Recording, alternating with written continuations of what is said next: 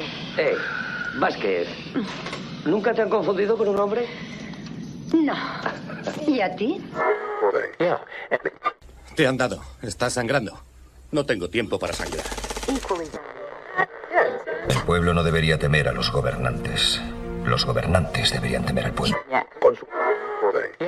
Sayonara, baby. Su ego extiende cheques que su bolsillo no puede pagar. Si tomas la pastilla azul, fin de la historia. Despertarás en tu cama y creerás lo que quieras creerte.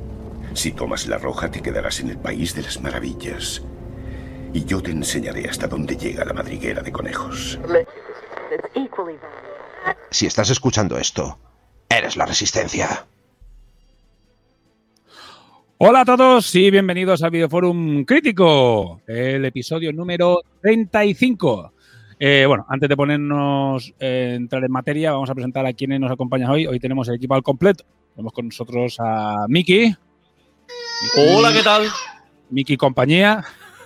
tenemos, tenemos a Semi. Pasa.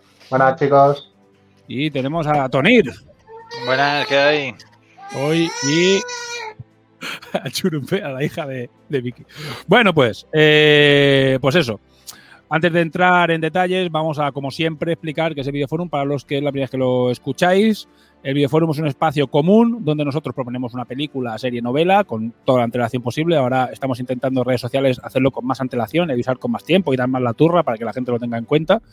Eh, proponiendo una, un producto que nos interesa, algún producto de ciencia ficción, sobre todo, que, que nos mole y dar tiempo a la gente para que lo, lo revise, lo, si es un libro lo lea, eh, lo que sea, y después pasamos un formulario, la gente rellena ese formulario y tenemos así la opinión del oyente con antelación y, y nos viene un poco y mola para tener eh, un poco más de variedad y no ser solo nuestra opinión y nuestra turra.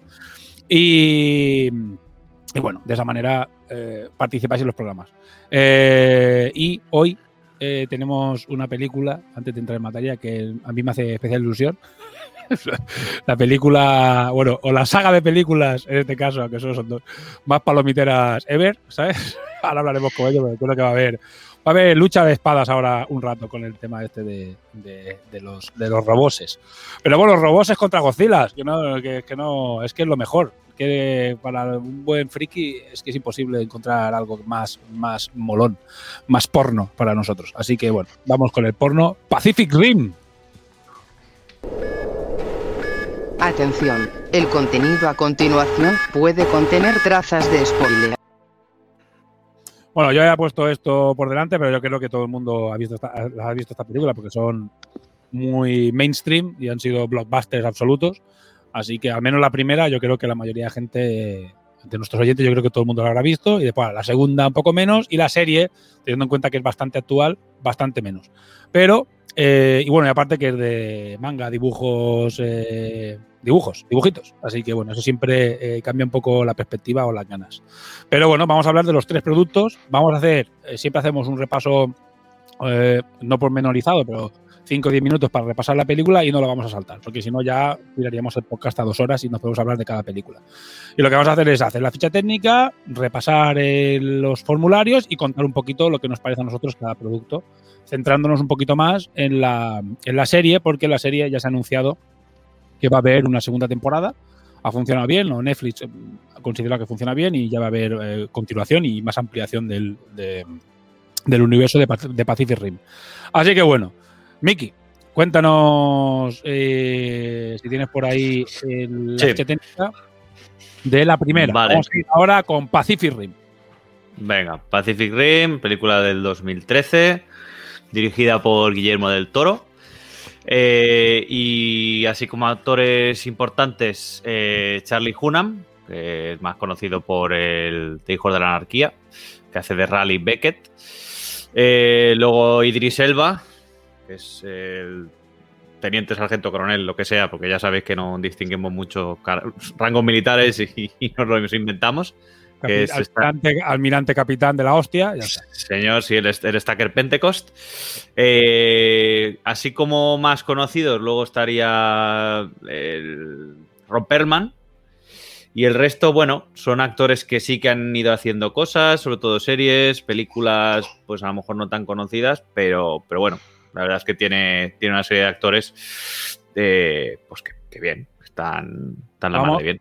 Yo voy a destacar a alguien, antes de que sigas con la ficha técnica, que es a la actriz que hace de Mako Mori, que es Rinko Kikuchi, que de- Mm. es la que debería, o todas las apuestas, o todo el mundo apostaba para que fuera Motoko Kusanagi en la película de Ghost in the Shell. Y era la actriz perfecta, pero hicieron un whitewashing de puta madre y pusieron a. Y pusieron a Dime, Ya que la destacas, eh, es la actriz que hace de la bruja de, de la de 47 Ronnie, Hmm. que es una peli que también tuvo, ha tenido por lo menos bastante éxito. Está en Vamos, Netflix ahora, ¿eh? está, está guay. En Netflix o en Disney Plus, pero está guay, ¿eh? La peli mo- mola, ¿eh? Fantasía mola. Y eh, la adaptación de acción real de, de Terraforming, vamos, Terraformers, que es un manga anime que también está bastante. O sea, está bien adaptado, no está mal para ser una adaptación y tal, que también es bastante interesante. Vale, dale, si queréis destacar a alguien más y si no, para adelante. Vale, eh, seguimos con tema de recaudación antes de pasar a las notas. Eh, costó estimadamente unos 190 millones de, de dólares, lo cual es una auténtica barbaridad. El primer fin de semana fue discretito, 37 millones. Y hay que decir que en Estados Unidos se la pegó fuertemente, ¿eh? porque consiguió 101 millones. eh, por tanto, no, no llegó ni siquiera a cubrir, a cubrir gastos. Pero en, en el acumulado del, del mundo llegó a, a 411. O sea, en Está bien. comparación, pues a- al final salió ganando pues por, por, los- por otros, por otros mercados. Eh, la película en, en IMDB tiene un 6,9 y en Film Affinity tiene un 6. Para los que nos escuchéis por primera vez, son normalmente las dos que tenemos en cuenta, a pesar de que luego estas notas pues nos las pasamos por el forro. Mucho, mucho me parece. Pero- Mucho me parece. Uf, vamos a echar la Uy, tontería. uy. A Sí, echar- bueno, Más allá- más allá- decir. Eh, eh, para, ser, de- para ser del 2013, como la he vuelto a ver, la verdad es que está muy bien, ¿eh? pero que muy bien. 190 millones gastaron bien gastados. ¿eh? Están, las dos están. No. O sea, la, segunda no tiene excusa porque tiene tres años. Pero la primera, para tener ocho, está bien, ¿eh? La verdad es que, La verdad es aguanta que me sorprende, sí. Pensaba que era más actual. No, no, para ser de, de- tienen esos añitos, está, está de puta madre, la verdad. En, ese, en ese sentido, lo demás es todo. Porque está hecha de noche. Eso, eso lo comentaremos después. sí, ya. Las acción son de noche. Oh, es que ha pasado. Pero bueno. Vicky, dale. Sí, bueno, eh, po- poquito más a destacar de la película. Ya hemos visto eso, año, actores y poco más. La, primera, digamos que, pues eso, es una obra de autor, porque es de, Guillermo del Toro y, Guillermo del Toro, pues, eh, claro, ser una- un director tan, tan especial en el sentido visual y, y de, y de contar historias, pues gusta o no gusta, cosas como son. O sea, incluso dentro de la obra de Guillermo del Toro hay películas que son auténticas plastas y otras pues que, pues que son peliculones, como en este caso Pacific Rim. Entonces, bueno. Vamos a pasar a la segunda, Pacific Rim 2. Eh, no, no, vamos a, vamos a por parte para no tener. Vamos Oh. a hacer esto y después hacemos. O sea, repasamos la primera entera y hacemos la segunda. Repasa, como son Pues cronológicamente. como son cronológicamente una van una detrás de otra, pero no hay precuelas ni cosas raras, vamos a hacer la primera y así después saltamos a la segunda y no la quitamos de encima. Que es como Venga, está más o menos en el formulario. Voy a hacer, no, vamos a hacer opiniones rápidas. Voy a hacer primero la puntuación, ya que has dicho la puntuación de IMDB, que es 6,9. La puntuación que tenemos nosotros es un poquito más alta, es un 7,6. Así que está un- es un, bueno, un punto más, básicamente. O sea, es- cuando hacemos una segmentación solo de lo que somos nosotros, que somos unos putos frikis, a los putos frikis, evidentemente, les, daba- les dan bastante, bastante puntuación. Me sorprende que no haya ningún flipado, yo le habría puesto un 10. No hay ningún flipado, solo hay un flipado con 9. Y los demás son todos 7 y 8, que está bien, ¿eh? que ya es una puntuación alta, pero que no haya ningún flipado en plan. "¡Eh!". Pero bueno, da igual, yo le hubiese puesto un 10, ¿eh? sinceramente. Pero bueno, está muy loco. Me, Me gusta. sorprende más que no haya una nota muy baja. No, no, no el el- la El más 10. pequeña, que es, es, es- es- solo hay una votación, es un 6. O sea que. Hombre, tiene, eso, que mola mucho, mola mucho, pero bueno. Bueno, venga, Pero- opiniones rápidas. Eh, Venga. leo primero la de los de estos y así os ayuda a construir un poco el discurso a vosotros. venga. Eh, opiniones de general de la película. Sin darle de nuestros oyentes. Sin darle muchas vueltas, es una película de acción con robots gigantes y callos. Entretenida y llena de toñas. Entretenida, típico cine palomitero. Cuando la vi por primera vez me esperaba algo más, pero tampoco se puede llamar decepción, simplemente correcta. Pacific Rim es lo mejor que me ha pasado en los últimos años a nivel cinematográfico fuera de las grandes franquicias sagas. Estoy totalmente de acuerdo. Aunque iba con mucho hype, tenía un argumento genérico. Aún así, se me hizo muy entretenida, con buena escenatación y un universo con unos diseños muy guays. Monstruos y robots gigantes, dándose de mamporros. ¿Qué más se puede pedir? Totalmente de acuerdo. Una maravilla súper entretenida. Es una versión de, divertida de Mazinger Z contra monstruos con unas imágenes muy chulas. Bueno, yo, mi opinión es la que he dicho que me parecen guays, es exactamente eso. Pero venga, venga, quien quiera.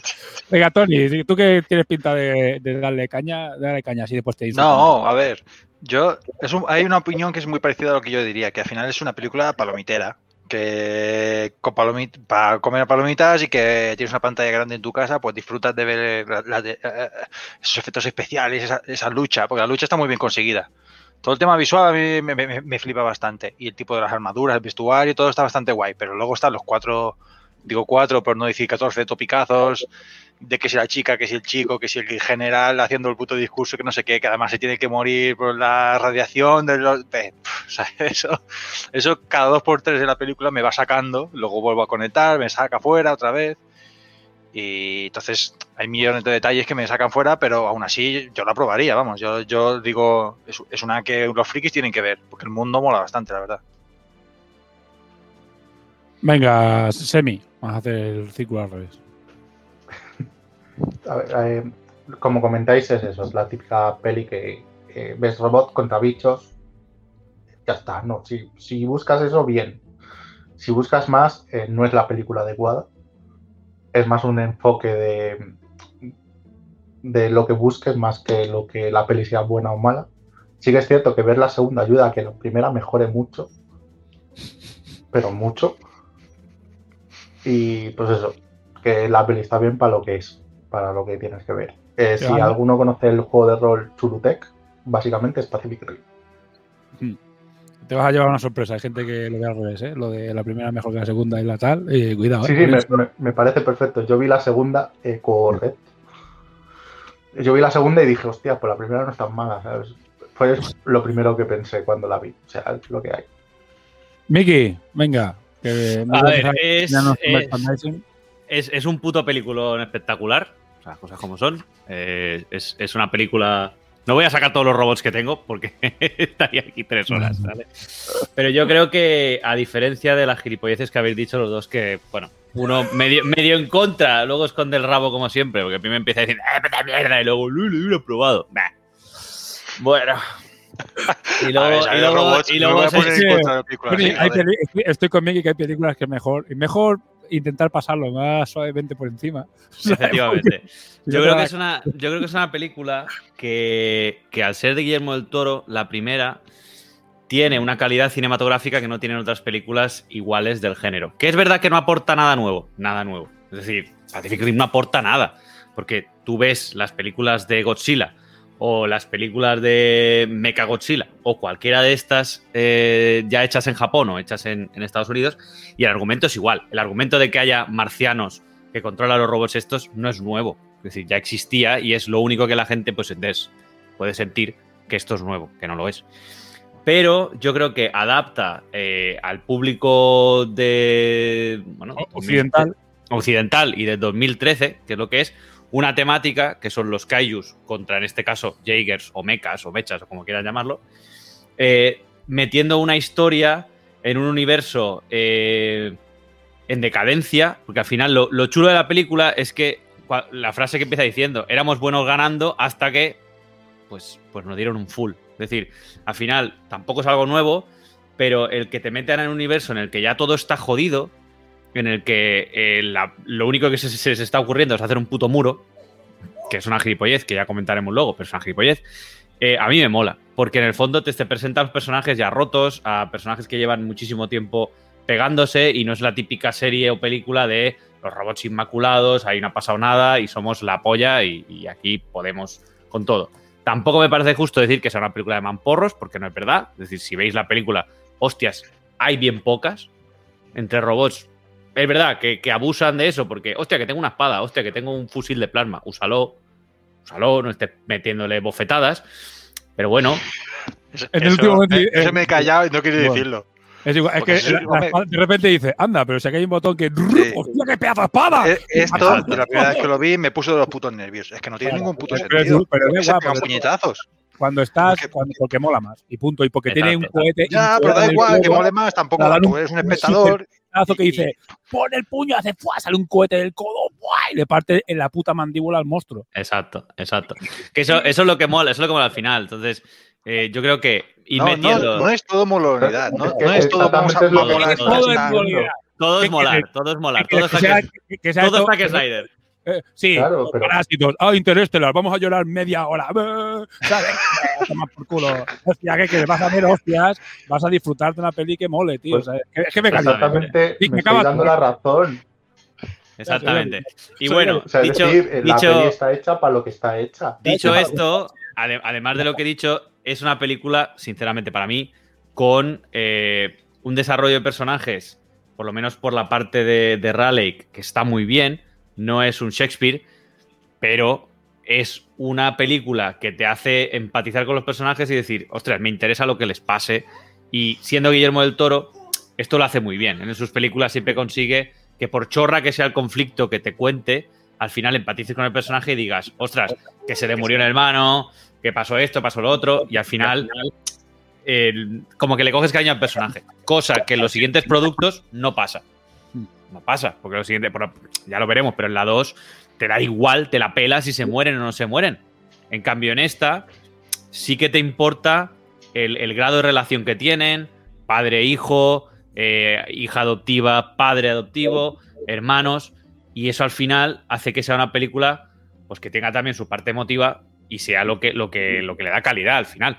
Y sinceramente, es que es una película que para mí es un 10, o sea, 10 absoluto. Totalmente de acuerdo. Perfectamente. es, que, es decir, es que da la sensación, a ver, esto es una cosa que hemos dicho ya otras veces en otros videoforums, que te da la sensación de que una película tiene que ser interestelar, es decir, pues una cosa súper eh, elaborada y súper con un tempo y con una y todo atado ahí con una cosa súper majestuosa, cuando directamente tanto esto como las nuevas de Godzilla, como muchas películas, o King Kong, las nuevas de King Kong, tú lo que quieres es ir a, flipar en el, en el cine, porque yo qué sé, por ejemplo, para ver Parásitos la ves en tu puta casa. No te vas al cine a verla. O sea, yo, por ejemplo, hay gente que sí que disfruta de verla, pero es una película que no vas a ver, que vas a ver igual en la tele de tu que en la tele de que en el que no la vas a ver igual, te, te- entonces es igual. Estas películas que necesitas un doble surround, triple DRX de la hostia, con una pantalla de como un campo de fútbol, esas estas son las películas que vale la pena pagar. Y, y me parece que como película palomitera es que es perfecta. Es que es un 10. O sea, es verdad que, puede tener un ritmo o puede tener clichés a punta pala, fallos de récord, que seguro que lo va a comentar esto que me ha dicho de récord, que tiene tonterías, tiene chorradas, como que los, los, los tienen que pesar 200 toneladas y lo llevan dos helicópteros. Tiene un montón de gilipolleces. O sea, que, y de repente los tiran en medio del mar y van, eh, y les sale toda la cabeza y después se caen y caen 200 metros, ¿sabes? Tiene un montón de gilipolleces, pero es que este es igual.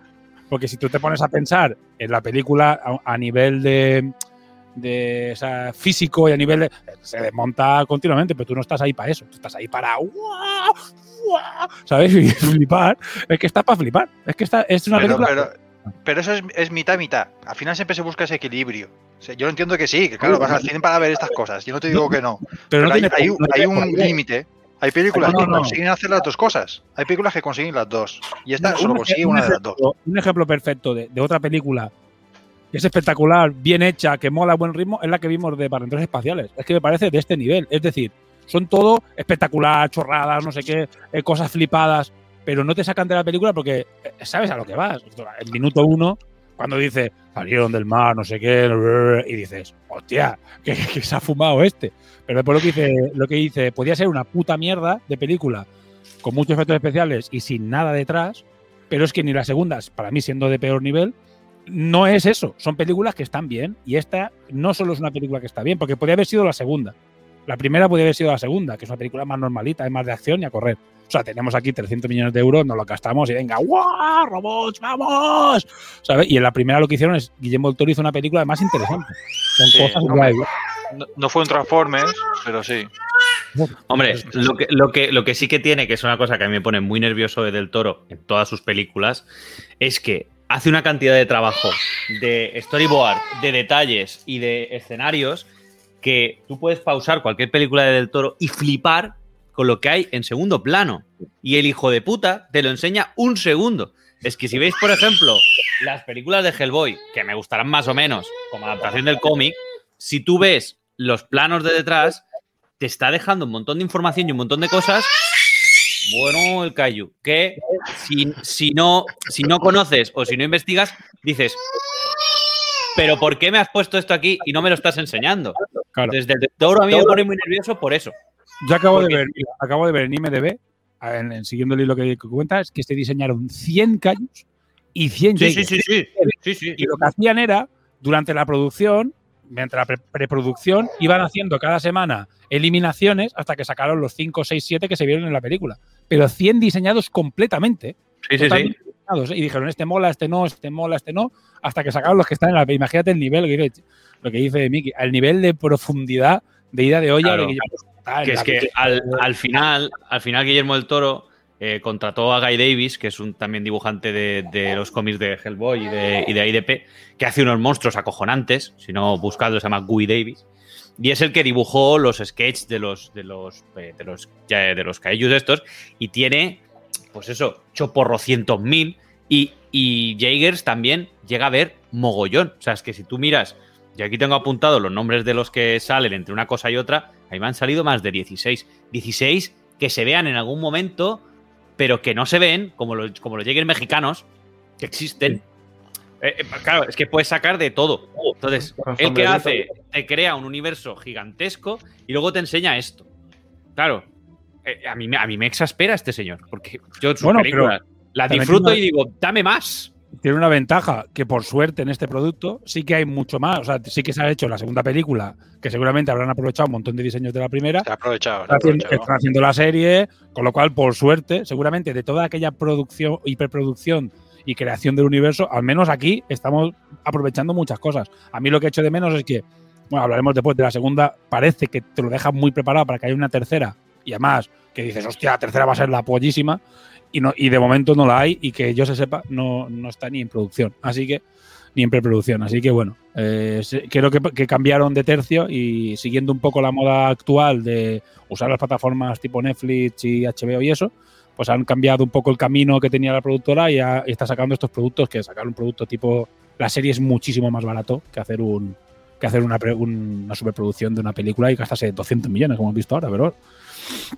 Vale, voy a hacer un repaso a lo que, bueno, lo que hemos comentado nosotros, básicamente, ya digo, no hago repaso de la película. eh, yo creo que una cosa que sí que me he preparado, que yo creo que es la parte más pro, aunque después Miki dirá que dónde está el fallo que tiene, es la parte de la arenga de Pentecost antes del ataque. O sea, es que está de puta madre todo. Pues.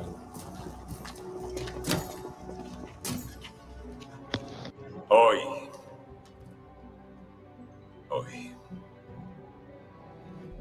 Cuando apenas queda esperanza. Oh, me cago en la puta. Ah, vale. Cuando apenas queda tiempo.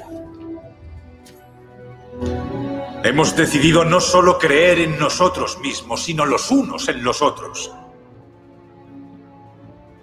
Hoy no hay hombre ni mujer aquí que deba luchar solo. Hoy no. Hoy nos enfrentamos a los monstruos que nos acechan y les plantamos cara. Hoy vamos a evitar el apocalipsis.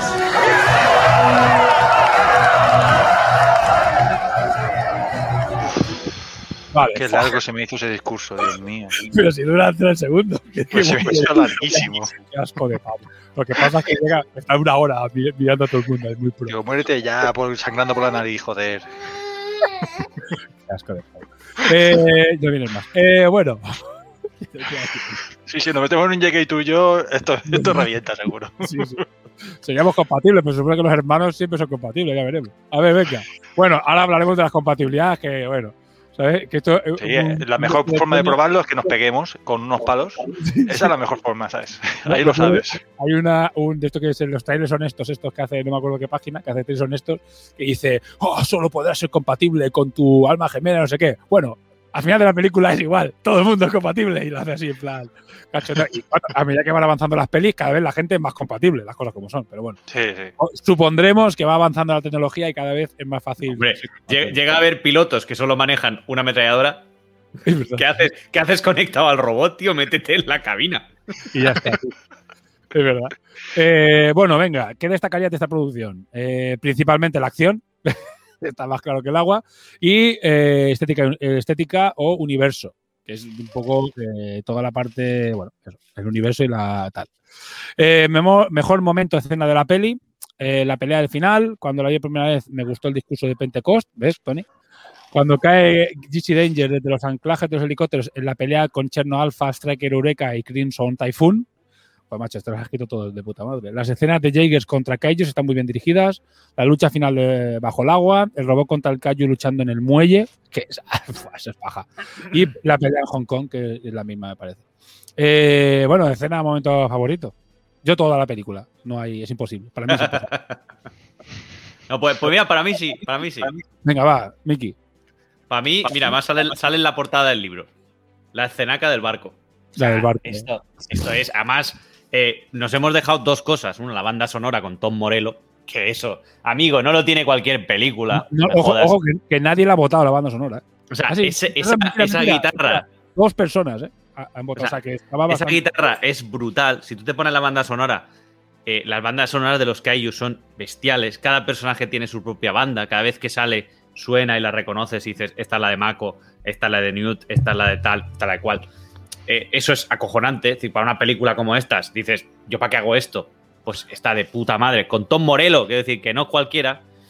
Y luego no hemos dicho una cosa, que has hablado de- del universo.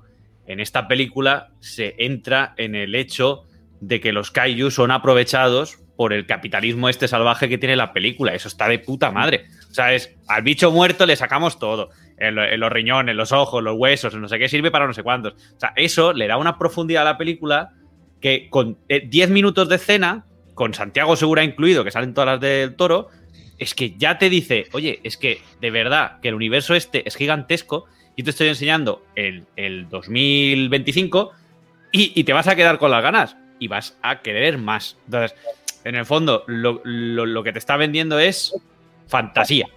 Espectacular. Tony. Esa es la favorita, ¿eh? escena. Escena favorita que te he hecho, ¿eh? Hay una cosa Sí, que eso pone ya veo, ya ban y te baneo. No, ya ves, yo estoy con las luchas me gustan bastante todas, la verdad. No te voy a decir que no. O sea que tampoco escena favorita, pues tampoco te voy a decir yo ahora una, pero pero las luchas que se, la lucha de los rusos y eso no, porque como que son bastante ridículos, son, mueren demasiado fácil. Pero sí, a lo mejor la de la lucha larga del, del muelle creo que está bien, o sea, bastante bien, la verdad. Chemi. La de antes de, de Mickey. Justo lo que ha comentado Miki de la escena de lo del el rollo de Santiago Segura, de cómo aprovechamos el tío, cómo se, cómo se lo come una vez muerto. A mí esa escena me moló mucho. Que está guay. Cuando está el. que no me sale ahora el nombre del. el El café Ronnie de Coleman. Hellboy. Aníbal Chao. El Ro- Ron el Perlman. Ron- A mí no me convence Que- nada ese actor, tío. No sé, a mí me, me hizo gracia, o sea, por, por eso, porque el, el contrapunto a lo que es toda la, la película. Es que El yo creo que está, tal. está muy medido eso, porque la película en realidad es muy, como muy grave, como muy dramática, que parece que va a ser una película de. claro, para que sea una película de acción tiene que haber eh, ese punto de humor y ese punto de tal, tiene que estar en algún sitio. Yo creo que lo concentran todo en, en el trozo de en el que los doctores, el doctor este se vaya a hacer todo el, todo el monger con el Rob Perlman y Santiago Segura, y yo creo que lo concentran todo ahí. Y está bien esa escena. A ver. Sí, no, no eh, viene nadie más para hacer esa misión, ¿sabes? Y más va solo, ¿sabes? Además solo. Ve, da igual. Pero, pero porque, porque la misión es ilegal, pardal. Ilegal, claro. peli ¿Qué has puta visto? ilegal? Ahí no hay nada ¿Qué ilegal. peli ¿no? has visto, ya- mongolo? Que se lo dice Como el sí, hay 400 Ah, personas en el hangar tocándose los huevos. No, rato, hay es gente que moviéndose. está- no te acuerdas porque no has visto la puta película, porque se debes estar mirando las putas uñas. Resulta Eh, que les cancelan el programa, el programa eh, Llegue se cancela. ¿No tú has visto la gente que hay ahí tocándose los huevos? ¿Tú no Claro, los has porque visto en la los- los película? están mandando a su Un montón de gente moviéndose, moviendo carretillas que no saben qué están haciendo. que los mandan a su puta casa. ¿Tú sabes lo que es el mantenimiento que tiene un robot de esos? Dice que hay 700 personas por robot. ¿Sabes? Si cada Porque vez que trabajando, ¿no? Caminando. Hay un momento que dice, el, el- el de los rusos, dice, tiene 700 motores diésel. Y dice, ¿cómo? Y 50 cada músculo, ¿sabes? 50 cada buco que hay motores diésel. Yo me imagino motores tipo de Yahoo. Top, top, top, top, top, top, top, top, top, top, top. Yo también me lo imagino así, sí. Es más o menos el rollo que tiene. Es que está. Este película, tío, es que es la polla. Bueno, venga, peor momento escena de la peli. Los traumas de los personajes. Eh, pues muy mal a mi pesar, la batalla final es lo que más me chirrió por lo oscura que es, es una buena escena de acción, pero no se termina de ver bien. Bueno, está hecho posta, ahora contaré por qué. Ninguno. Eh, tengo odio por el momento Santiago Segura, Ron Perlman, del barrio chino, es muy cliché, pero a la vez me gusta. Esto es que es el típica, la típica cosa, ¿sabes? Que te da que sí que no. Cuando se termina, intenta hacer que la pareja protagonista estén juntos. Ah, intentar hacer que la pareja protagonista estén juntos. Se me hace raro cuando salen de la casa de escape y suben hacia el agujero como si la otra dimensión formase parte de la nuestra y que se abra paso. No me interesa. sí, que hay que año pase, nada. Eh, lo hice porque Sí, sé a que ver, eh, alas pero y que bueno, sigue nadie más. Eso es mirar mucho la puntilla, tampoco. o sea, No, ya, si ya te sí, porque hay aquí, mil cosas peores, hay mil cosas Claro. peores, mucho más evidentes que Claro. hay, hay muchas cosas mucho más, sí, muchas que se desmontan mucho más. Que duelen fácil. más, sí. Eh, bueno, no sé si tenéis alguna. Bueno, hemos hablado también de buenas. y Miki seguro que no tiene ninguna. No, yo- yo tampoco. Mentira, mentira. Sí que A tengo. ver. Es más, voy a, voy a decir otra escena favorita para contrarrestar. ¿vale? ¡Qué desgraciado! que, es, que es cuando Striker Eureka frena al, al Kaiju que entra en Sydney. Esa escena es poesía. O sea, es- esa, esa puta escena grabada tipo Steadicam, como si lo estuvieran enseñando por las noticias, Mm. cuando abre el pecho el robot, mira, te callas la boca si dices que esa película no es buena. O sea, porque es que es, es espectacular. O sea, esa puta escena, dos hostias le mete, saca el pechote y aquel dice, "Va, hemos vencido a los Kaiju. ¡eh! La polla. Pero sí que hay una escena que me parece, a ver, muy chorra y que es una de las cosas más chorras de la película, que es la de los hermanos chinos que manejan el, el Griffon Typhoon. Cuando le dice, que, que me recuerda a Pokémon además, eh, utilizan, utilizan la maniobra Thundercloud, es muy efectiva. Y el otro le dice, es verdad. Pues si no la has visto nunca, quiero decir. Y además que es muy efectiva, que hay un hermano chino que maneja un brazo, que no se activa hasta, hasta mitad. Entonces, a Y que, y que que el no hace primer una mierda, y que no hace una dura mierda. dos minutos. Claro, o sea, Se en, pone en- el fondo, lo que. A ver, también esto te lo explican en la película, porque los dos que salen, Leather, Leatherback y el Otachi, son categoría 4. Claro. Y esos son Mark 4, 2 y 1. Que casi, o sea, son, son Mark. Sí, se supone eh, que están aquellos desigualados, pero. hostia, Claro, pero claro, claro. así, Es como una Pero diferencia muy a grande. mí es- exacto, a mí eso lo que más me jode, la escena aquellos tres jugando a básquet, jugando al 21, ahí en la canasta, la maniobra Thundercloud es muy efectiva. Joder, y lo único que me enseña de ella es que le cercena el cuello, pero ya, no lo mata, ni lo inutiliza, ni nada. Eso Ahí- es lo único, ahí es lo único que... Ah, pero ya está. Ya, después vamos Eh. a votar. Venga, Vamos a hacer una cosa que me he inventado. Tenía que haber puesto en el, en el esto. Tu Jaeger favorito. Después Uh. vale. Va. Uh, uh, eso se me ha ocurrido ahora, ¿eh? Fua. Yo ya lo tengo. Yo, yo también, yo también. Hay uno que me flipa muchísimo, tío. Además, ¡buah, hostia. Es ruso, es ruso. Bueno, Antonio ya ha dicho el suyo. Venga, vamos a decir. No, no. Pero vamos a decirlo al final. Bueno, en en la final de la peli, porque de todas maneras en la, en la, yo creo que de la serie molan, pero no, sé, no son tan molones porque son en, en dibujos. Pero bueno, eh, venga, voy a- vamos a seguir que enrocamos aquí. Eh, mejor personaje. Bueno, está el el de Sons of Anarchy, eh, Gitano Peligro, eh, Makomori, Makomori, los robots, el mariscal de campo, el prota. Ah, es mariscal, de verdad. El prota. Bueno, bastante repartido, ¿eh? eh Gigi Danger, que es, es el, el gitano peligro. Eh, venga, Miki. Eh, yo me quedo con Pentecost, pero de largo. O sea, la escena en la que le dice... Pensaba- Dos cosas. Uno, no me toques. Dos, no me toques. O sea, eso me parece, o sea, de verdad. Idris Elba, a- aparte que sale la nefasta Prometheus y dice, uy, voy a reventar la nave porque me han dicho que pasa algo chungo. ¡LOL! Pues es lo mismo, es un verdad. mierda de película, no hables de eso. Buah, Va. Puto Idris. Seguro que le gusta a mi hermano. Pensaba que ibas a decir el teniente de Avatar. No, no, no. Que, le- que pega en la que peli. que eh. para En la caso hubiera cuadrado bien. Chemi, Yo me quedo con, con Mako. mola, es un buen personaje, la verdad es que está guay. Sí, Tony. Y debería ser Moco- Motoko, pero bueno. Muy poco debe haber sido, sí, la verdad es que sí. Tony. Mm, Pues yo con el protagonista. Eh, no sé, eh, ya sé que a lo mejor es lo típico, pero ese rollo de, bueno, me voy a amargar la, la existencia, me voy a ir a trabajar, por lo menos es un puto currante, ¿sabes? Bueno, es que lo, Por lo lo he hecho, tiene ¿eh? el, tío, el tío si quiere comer no le queda otra también. ¿sabes? Bueno, ya, sí. El bol lo echa no se va deprimido porque se ha muerto el hermano, ¿eh? eso. O sea, que, Se Pero va sí, más deprimido, creo yo, porque tampoco... Hombre, se va deprimido. Está conectado mentalmente con un muerto. Sí. O sea, que en vida siente la muerte de alguien. Tócate los huevos. No es que lo dice, "Señor". digo, como estuvimos Claro. tanto tiempo conectados, digo, he visto la muerte, veo continuamente, sus- tengo sus recuerdos en mi cabeza. ¿eh? A mí también, tanto- a mí también, o sea, yo creo que tiene.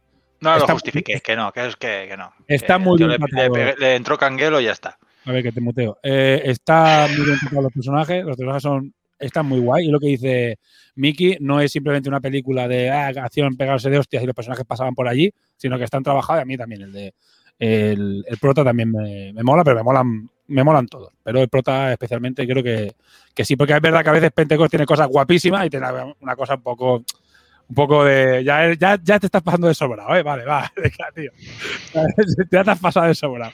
Pero sí, el prota mola mucho. El prota yo creo que es el que está más, más, más perfecto. El, más- el prota, además, si os fijáis en una cosa de, de la actuación, camina todo el rato como un cowboy. Todo el puto rato. Verdad, O sea. Guillermo del Toro le dijo: Tú vas encima de un robot. Sí, sí, tú vas encima de un robot que tiene el nombre de un motor de un avión de la Segunda Guerra Mundial. Eres un puto yankee y tienes que ir fardando de huevos. Y se tira toda la película fardando de huevos. Que camina así, súper torcido, sí, es verdad. Hmm. Ya, súper- es que es súper súper bueno, es como el puñado. Venga, peor personaje. Eh, creo que aquí va a haber eh, bastante más eh, unanimidad. El científico, eh, no se me ocurre nada, aunque suele caer bien romperón. Voy a decir a Aníbal Cho. Oh, ninguno, otro ninguno. El hijo chulito. No sé quién es este. Eh, se me hace un poco el padre hijo, el, es que Ah, es que vale, vale, yo. Eh, se me hace un poco bola científico loco, demasiado este, estereotipado. Pero pensaba que le iban a dar más caña a los científicos, ¿eh? porque no los hemos destacado, pero yo creo que a mí me parece un poco el del bastón. O sea, son graciosos, ¿eh? Y son también la descarga cómica de la película, otra parte de la descarga cómica de la película y la escena larga de cómica, que es la parte de, de Santiago Segura, Rompelman y, y el científico. Eh, pero siempre que salen ellos dos es la parte eh, ca- cachonda, que hacen como de dúo cómico y tal y cual. A mí no me molesta especialmente, es que a mí me gusta todo de la película. Bueno, no sé, los demás, venga. Miki, ¿tienes alguno que Ninguno, ninguno, ninguno. Me gustan todos. Semi, Yo lo, vamos, lo acabo de decir, el, el hijo del. También, ¿no? Sí, es que a mí ese, ese tipo de personaje no me va. Tony. Yo también elijo. Aunque yo entiendo que tienes que poner esa eso que te molesta para que te- le prestes más atención. Creo que se pasa de rosca muchísimo. O sea, es, es Sí, no, demasiado puto insoportable, demasiado niñatos. Es, yo entiendo que exista ese personaje para que, para que te para que te moleste, pero yo creo que Es, se pasa de es- rosca es muchísimo. demasiado, es demasiado gilipollas. Es demasiado Es gilipollas. el- o sea, Este tío no podía trabajar en ningún sitio. Y más que eres mi- militar, se supone que es un ranger, ¿no? O sea, o sea a este tío le han tenido que partir la boca do- 800 veces. Ah, Pero, eh, pero está bien hecho porque es verdad que es muy gilipollas, pero el padre lo justifica en la película. Durante la película Sí, a justifica. Le tenía que haber dado dos hostias en su momento, no se las di. Una, cosa no quita la otra, es decir, que sea un personaje que, que cuadra bien en la película no quiere decir que te caiga bien. o sea, a mí realmente es un personaje que, que se me atraganta, pero me parece que eh, está completamente justificado que ese personaje exista. Yo, yo que chiste también, pero es demas- para mí es demasiado exagerado. Un poco sí, pero es, es pasarse de rosca. Pero por eso no me gusta. Y luego está el comerciante, pero es porque el actor no me gusta.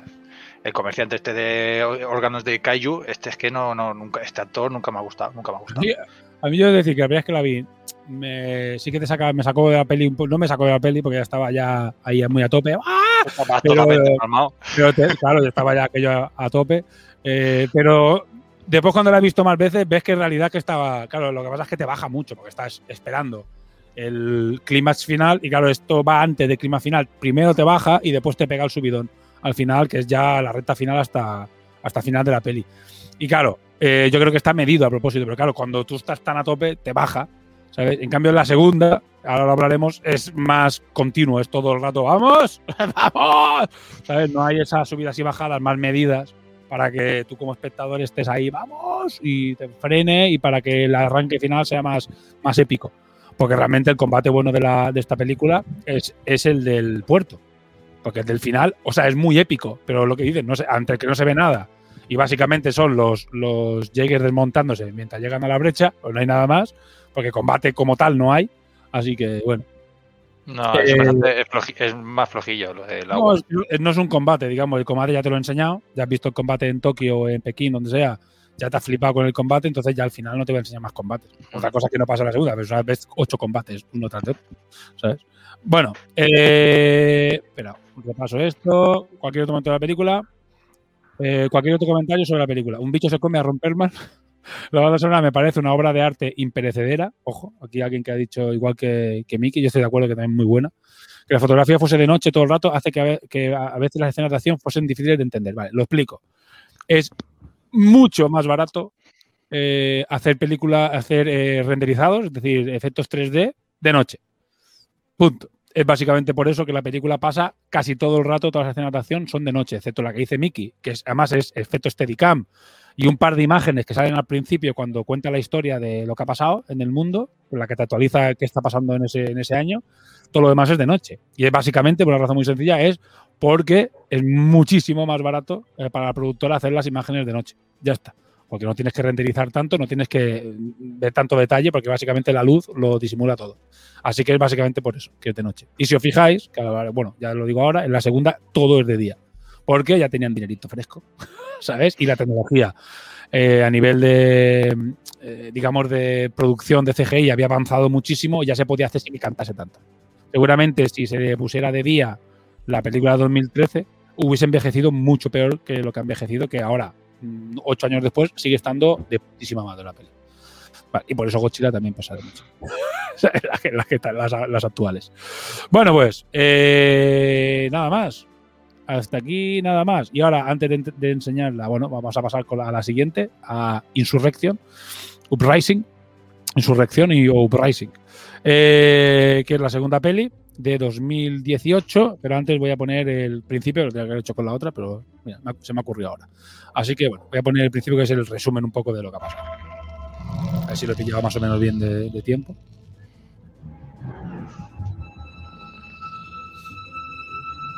Chan, chan, chan, chan.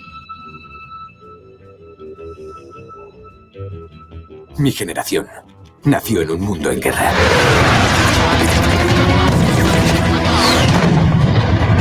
Monstruos gigantes atacaron nuestro mundo. Los llamamos Kaiju. Entraron por la brecha.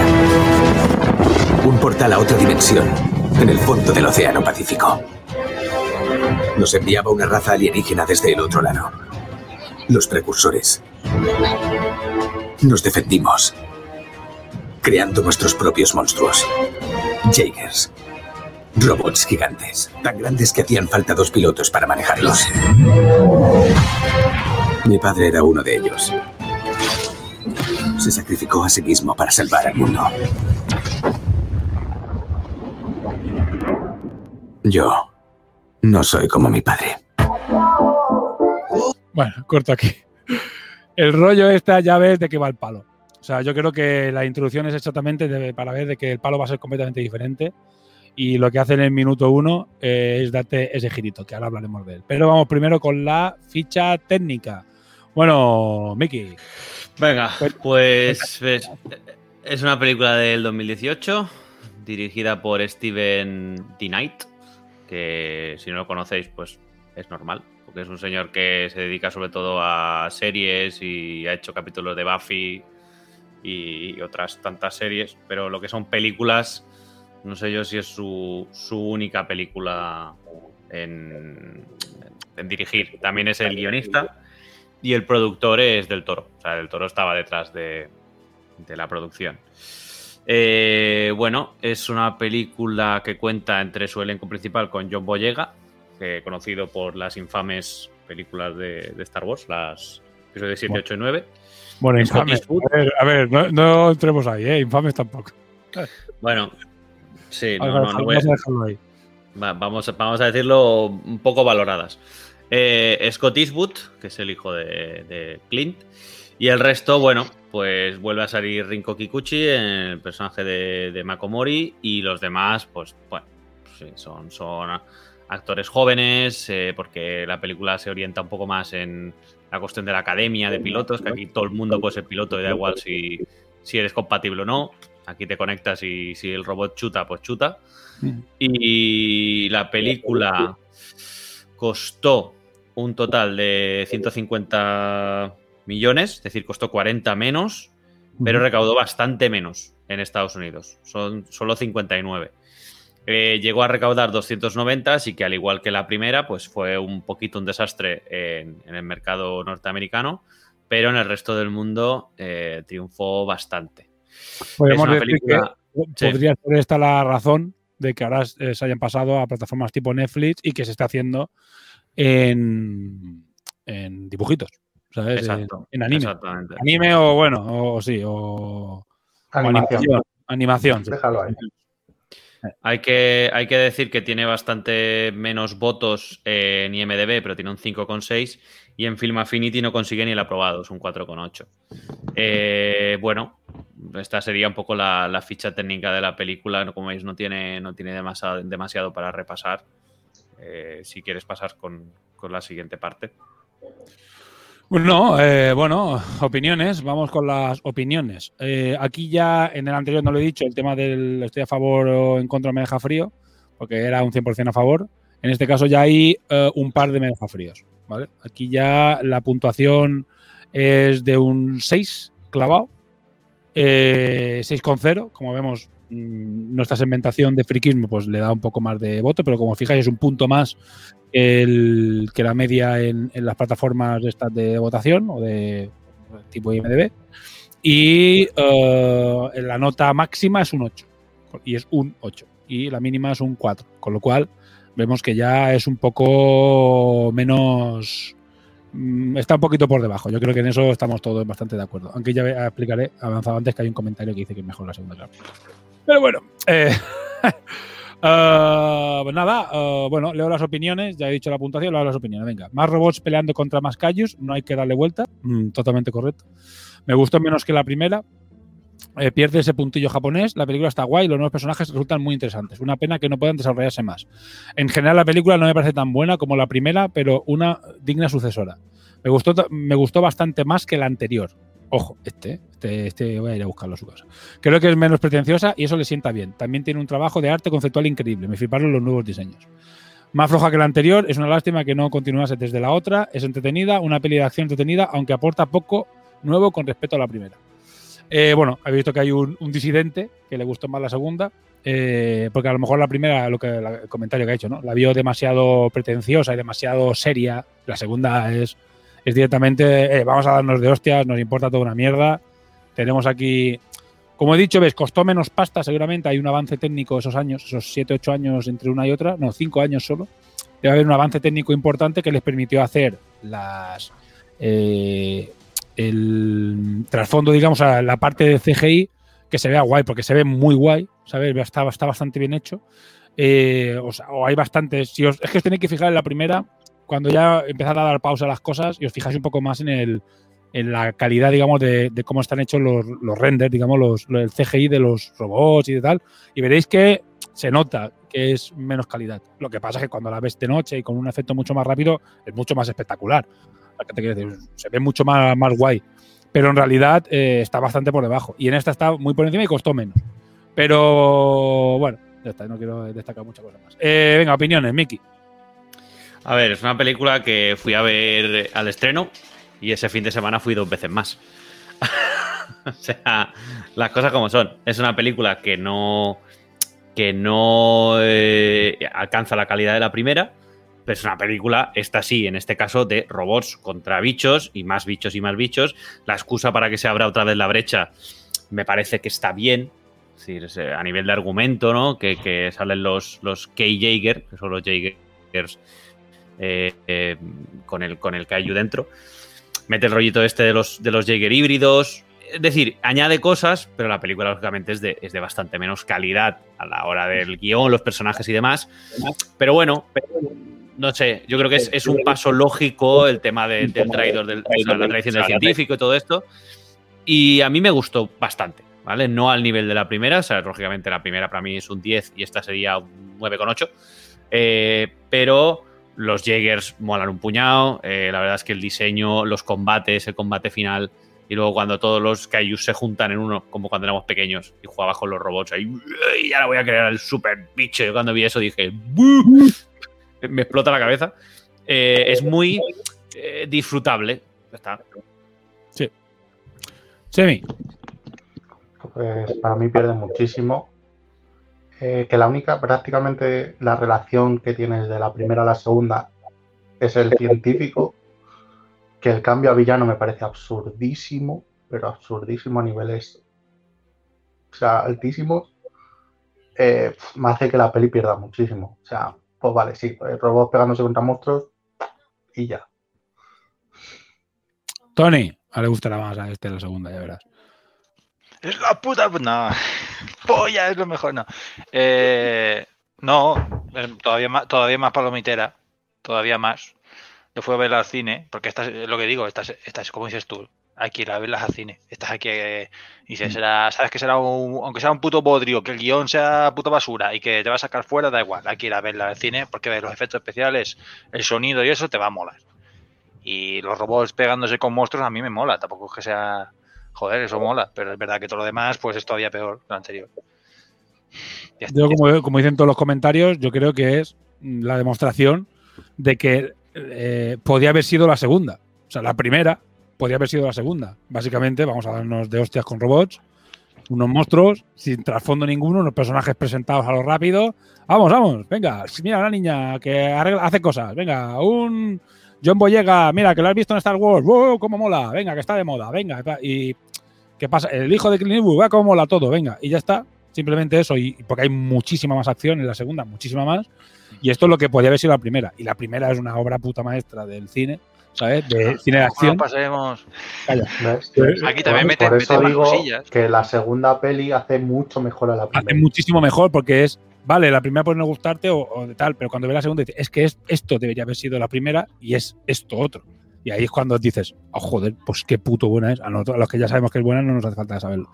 Pero eh, te das cuenta de que, de que no, no, que, es, que la primera es sublime. Que, que la primera podría haber sido mucho peor, no te voy a decir que no, sí. Dentro, claro sí. dentro, de su, dentro de su marco es sublime.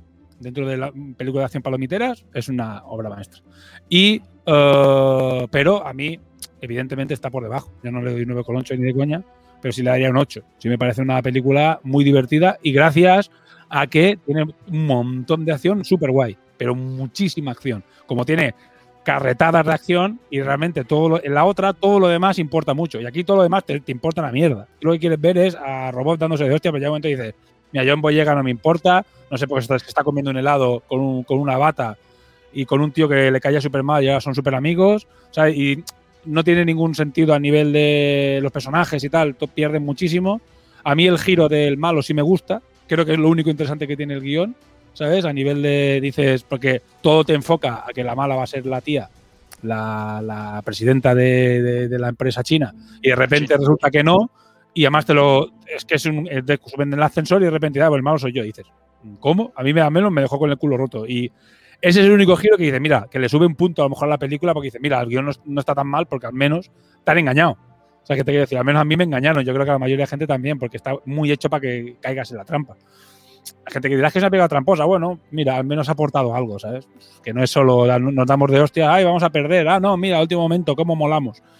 Eh, tiene un poquito más. Lo que pasa es que, evidentemente, es una versión light y para chavales de la primera. O sea, aquí ni siquiera muere, los- muere un personaje. ¿Sabes? O sea, el resto, ¿sabes? Y gente que no conoce de nada, pero de los principales no muere nadie. En la primera se muere todo puto Dios. ¿Sabes? Mucho más drama mucho más serio. Quien fuera necesario, sí. Y aquí no, aquí saltan, parece que, ay, mira, que va a pasar como en la primera, que se mueren, ay, y no se han muerto. Sea, no ha sido tan grave, no ha pasado, han salido todos vivos, todo ha salido bien, han, han ganado, todo ha molado. Con lo cual es menos trascendental. Pero a mí me parece una película bastante correcta. Es, Eh, es- peca un poco de lo que pasa siempre en las segundas partes, que es cojo parte de lo que a mí me parece que es mejor de la primera, eh, meto cuatro cositas nuevas, como kaijus más tochos, y, ya está. y tiro para adelante, sí.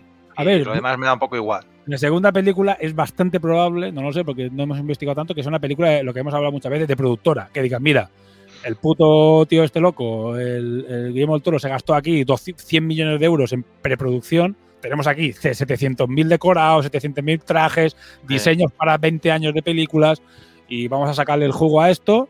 Venga, fichamos a un director de estudio que no nos va a discutir lo que queramos hacer nosotros. Fichamos a un tío que está de moda, que es John Boyega, o sea, un actor de moda que es John Boyega, el hijo de Clint Eastwood, que lo hará bien, tal, no sé qué, pam, pam. Sacamos una película, Ahí sacamos está. el, doble, sacamos el doble de lo que recaudamos y hasta luego. Y sorprendentemente no es una película americana. O sea, no es una película, pese a que otra vez los americanos son los que tienen más peso, pero no funciona muy bien en el resto del mundo a nivel de recaudación. Y la, igual que la primera, porque hay mucho personaje, nada pasa en Estados Unidos, o muy poco pasa en Estados Unidos. Ves, el final de la segunda es en Tokio, el final de la primera es en, en- creo que es en Pekín. Bueno, es en el. Sí, eh, por ahí, en el Moya que, bueno, en el es- Pacífico, es- es el pero, mar, pero pero- sí, ese- no sé si es no sé si no es una- o Hong Kong, no me acuerdo exactamente qué ciudad es, pero, pero hostias, eh, es súper guay. Creo que es Hong Kong. Pero Sí, no tienen, no tienen la bandera eh, americana tatuada en el cuello, que eso, que bandera habitual. metida en el culo, sino que además la organización esta que protege el mundo con los con los Jaegers es una organización multi multipaís, ¿sabes? Que hay mm, todos los Jaegers, por ejemplo, es que creo que por ejemplo está el, el ruso, o sea, el de los Jaegers del principio está que los dejan más claro de qué país son. Tienes el ruso, el chino, el americano y el australiano. ¿Sabes? Porque el australiano, el Striker, eh, es Striker Eureka, ¿no? Es, eh, es, es Es australiano, sí. Es australiano. Entonces, es que eso se nota en la recaudación. Yo creo que recauda mucho, recauda mucho fuera gracias a eso. A que no son todos. Yo sé, es un poco más eh, globalizada la película. Y yo creo que eso se nota en la recaudación. Y gracias a eso se salvaron. Pero llegas a una americanada y comen mierda, ¿eh? Comen mierda con las dos películas, pues muy buena que sea la primera, ¿eh? Pero además ya se ha visto la recaudación. Eh, bueno, venga, sigo repasando, va. Eh, cosas que destacan. Aquí se reparte un poco más. Aquí hay gente que ha votado a los actores, gente que ha votado el ritmo, pero la acción, evidentemente, está como, vamos, destacadísimo con lo primero. Y lo segundo, eh, con bastantes votos, es la estética universo. Eso está, pero la acción, básicamente, es que esto es una que, pero es que la acción, lo bueno de esto, yo se- lo comparo un poco con Transformers. A lo mejor Miki me querrá matar, pero es me recuerda un poco a ese mundillo, ¿no? ¿Sabes? La segunda. Digamos, la son robots. tiene- Y- tiene Y mucho Transforme me parece, siempre me ha parecido los combates una mierda. Una mierda entendible. No se, no se puede entender nada de lo que pasa. Porque al final son robots un poco demasiado deformes, demasiado rápidos, demasiada mierda Ah, por todo. porque eso es Michael Bay que, di- que dirige muy mal. Pero no, Bueno, pero aquí. el combate, este, los combates de aquí son muy limpios, son muy Son limpios. mucho Y tú mejores, ves lo que está pasando, cómo están luchando, cómo, cómo se, o sea, están muy bien definidos. No, no, es que no tiene nada que ver, ¿sabes? Por eso yo entiendo que la acción para mí es, es- es mucho más bonita, mucho más fácil de entender, sabes lo que está pasando. Siempre hay algún momento borroso y todo lo que sea, pero tú ves como el tío pues coge un edificio, se agarra, como las espadas, no sé qué, ¿sabes? Tú lo ves bien, lo ves claro, ¿sabes? Por eso yo entiendo que la acción también a mí me gusta mucho en ese sentido. Tiene mucha más fuerza, Eh, ¿no? Eh, no, no, yo estoy totalmente de acuerdo. Creo que sí, que es una acción muy Michael Bay, pero en realidad se, ve- se ve todo bien y los combates molan, molan. Molan y hay muchísimo más combate, hay mucho, lo que digo, aparte que es de día, hay mucha más acción que en la primera, muchísima más acción que en la primera. O sea, al menos mucho más minutaje de gente de robots dándose hostias contra, contra Kaijus. Es que la primera, básicamente, el único combate largo es el, de- es el del muelle. Es que lo demás son imágenes muy rápidas y mucho tal, pero realmente combate, combate, eh, larguete y molón está el del muelle y se acabó. Pero bueno, pero no te das cuenta porque mola tanto la película que te es igual. Mejor momento, escena de la película. No sé si quieres destacar alguno más, lo- alguna cosa más los demás. No, vale. Mejor momento, escena de la peli. Venga, los robots y los kaiju destrozando la ciudad. ¿Qué es lo que diría que el primer ataque del kaiju? Cuando Newt vuelve a casa con su esposa. ¿Eh? Sí, Eh, cuando se enchufa el cerebro. Uh, ah, vale, vale, vale, vale. Ya, ah, ya sé, no sé cuál decía, sí, sí. Con su esposa. Hmm. Con- y con millotas. ¿Sabes? Con su querida, sí, sí. El, el girito de guion científico, que es realmente el malo, y la empresa que crea los dones es la buena, y las peleas en general muy molonas. Las peleas, el Super Kaiju, cuando aparece el Mini Jaeger por primera vez y se enfrenta como puede al Grandullón. Todo, todo acción. Ve, hay dos cosas hiladas, que es el malo, o sea, el malo, el malo real, que es el científico, y, y la escena de, y el giro, que ves que también está destacado, pues yo creo que esa parte no está mal. Es lo único interesante que tiene el guion. Lo demás son más clichés, pero sin sentido y sin profundidad. Yo creo que una cosa que, habiendo visto el, juego de Ender, una cosa que le pasa al libro del juego de Ender, que le pasa a la película, eh, que no, está ni de coña al nivel del libro, ¿vale? Ya, ya escuchate el videoforum si lo queréis, si lo que está ahí explicado. Eh, en el libro entra muchísimo más en profundidad en lo que pasa en la academia. Y a esta película le pasa lo mismo que el juego de Ender, que todo lo guay que tiene el libro, bueno, el, el libro es la puta hostia, pero todo lo molón que tiene el libro, que es mm, lo de la academia, que pasan un millón de cosas, te da la sensación que aquí también lo han recortado. Porque llega el personaje y, y realmente, si tú quisieras ver más, más de la película, a mí si hubiese un libro me lo leería, porque yo quiero ver qué realmente le pasa a la Naumani, a la niña, cuando llega allí y todo el tiempo, porque tienen que pasar meses, todo el tiempo que pasa en, en su, en, su, en la academia y todo lo que pasa cuando el hijo de Pentecost eh, llega y le pasa lo mismo, que tiene que adaptarse, volver a no sé qué, to, toda esa parte está recortadísima, pues está recortadísima, seguramente no está ni escrita. Si te llegan y pasa, parece hay un par de cortes de pantalla, ¡hala, venga! A chaval, seguid a chavales, pero a mí eso es una cosa que sí me gustaría haber, haber visto, porque creo que tendría mucho, mucho rollito guay, ¿sabes? Pero bueno, Mm. pues, por, por desgracia no. Eh, bueno, que yo sepa al menos, no, no se ve. Eh, es que estoy ya buscando fotos de los Jaegers, eh, una que salgan todos para si, si ahora hacemos la votación, mientras que hablaba. Bueno, venga, eh, siguiente. Bueno, ¿algún momento guay de la ciudad que queréis destacar vosotros? O sea, de Hombre, la- yo la- cuando, cuando los Jaegers aterrizan en, en Tokio, me parece. el despegue es un poco chorra, porque es cuando sucede el, el trolololo. Y bueno, está metido ahí con calzador. Sí. Pero el- la caída de los Jaegers, los cuatro Jaegers ahí pff, molándolo todo, y los, y los Kaijus como, como macarras, porque parecen tres macarras japoneses ahí rompiendo edificios. El combate, el combate, la llegada, y ves, es que van de camorristas, además, tú le ves que se pegan entre ellos, que se caen ahí. Está muy guay. Está muy está guay. Sí, sí, sí, es que además la postura, van como encorvados ahí mm, y se miran como diciendo, "Ve, ve, han venido los enemigos. uh, uh". Está, está- muy guay esa escena. A, mí es lo que me mola de la película. Yo cuando vi eso, y además el full de hostias que le mete los Jaegers a los, a los Kaijus en esa escena, es que es genial. O sea, la Seiberacina corriendo, el otro sacando el mazo, el látigo, los. O sea, les dan un full que en el fondo eh, demuestra que los Jaegers han evolucionado a tanto nivel o más que, que los Kaijus. ¿Qué pasa? Que luego aquel dice, ah, sí, pues los voy a juntar con mis nanobots. ¡Uh! Y sale el categoría 6 y dice, tiene tres cerebros secundarios. Anda ya, hombre. Anda ya, flipado. Y les mete una paliza. en- en dos Tiene un montón de procesadores, eso ya.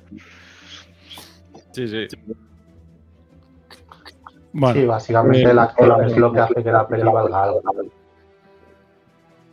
Sí, totalmente de acuerdo. Ahí no voy a, no voy a poner pegas. Estoy buscando más imágenes de todo lo bueno. Ah, ya, ya, ya pondré. Esto, eh, peor momento, escena de la peli.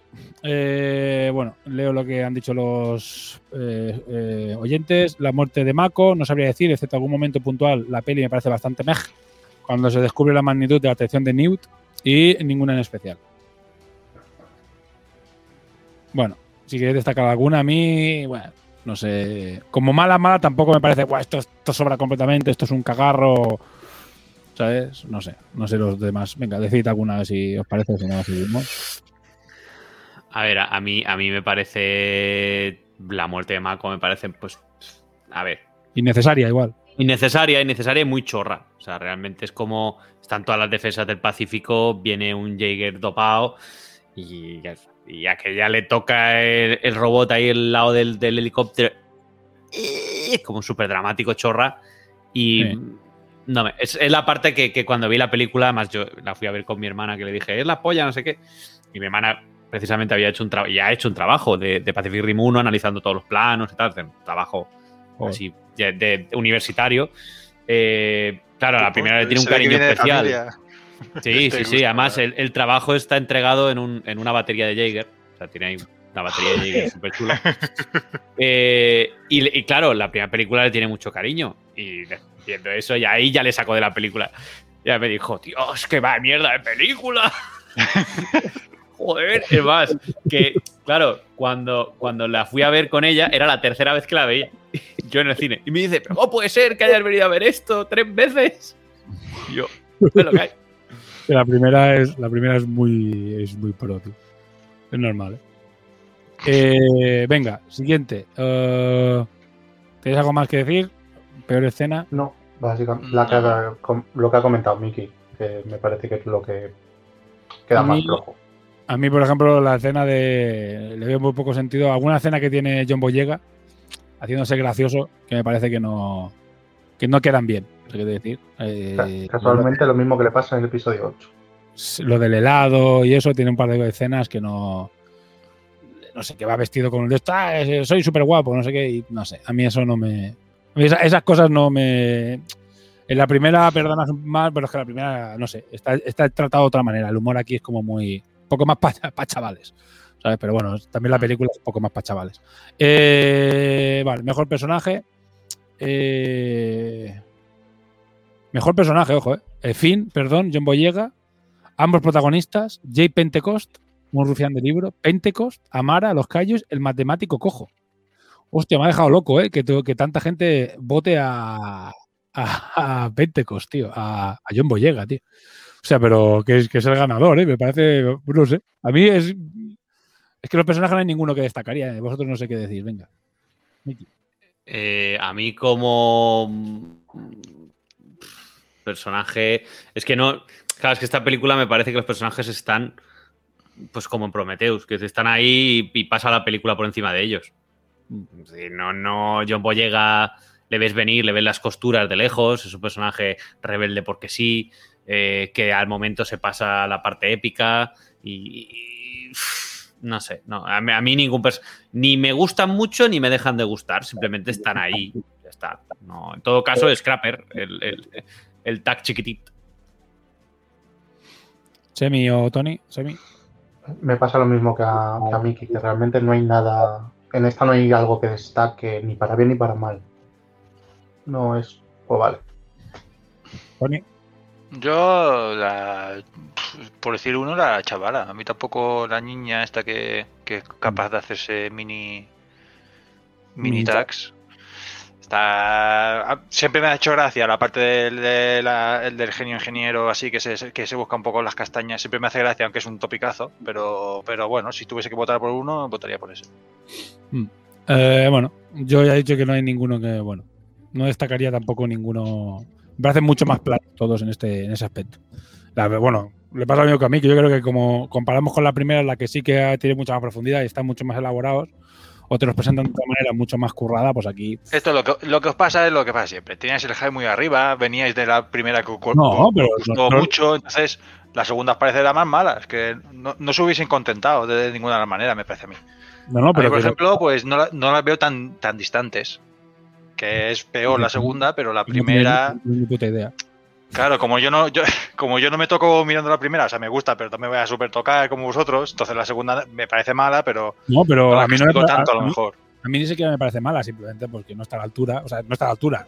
Evidentemente no está a la altura ni de lejos, pero yo la disfruto igual, la acabo de ver ahora. O sea, he subido, de verla ahora. ¿Sabes? Y la he visto siete, ocho veces. O sea, yo la he visto muchas veces con los niños, tal, no sé qué. Y es una película, por ejemplo, mucho más fácil de ver con niños.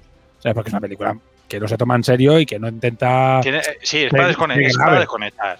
Desconectar película para que- una buena bolsa de palomitas y disfrutar de. Es una película que no intenta ser grave ni tener trascendencia ni nada. eh. Película de vamos a darnos de hostias con robots y a correr. Pero lo que digo es que podía, la primera podía haber sido así, y por suerte la primera es algo más. Bueno, peor personaje, científico malo, científico loco, ninguno, Nathan Lambert, el Stone Trooper con poca gracia, los protas me parecen flojillos, el, el del hijo de Clint Eastwood. Yo antes ya ves, a mí me pasa lo mismo. Tanto ni por de arriba ni por abajo, no hay ninguno ni que me destaque por arriba ni que me destaque por abajo. Así que. No, igual. Semi. Más de lo mismo, sí. Lo que hemos dicho antes. Hater. ¿Cómo que hater? no, eh, a mí lo del, lo del el malo, el actor, no, bueno, no sé si por el actor o el de esto no me acaba de convencer. Yo, yo es que me, soy más superficial, yo no me fijo en la profundidad del personaje, que aquí no hay. Es más por el, el personaje, no me, co- o sea, el, el tío que hace de malo no me convence como malo. Pero ya es más, más por eso, más que otra cosa, por, por destacar algo. Pues ahora que dices eso, yo casi, es el- ahora que pensándolo un poco, eh, si tuviese que destacar a alguien de, de- de- de por bien, destacaría solo a, al de este, porque creo que está bien, ¿sabes? Pero bueno.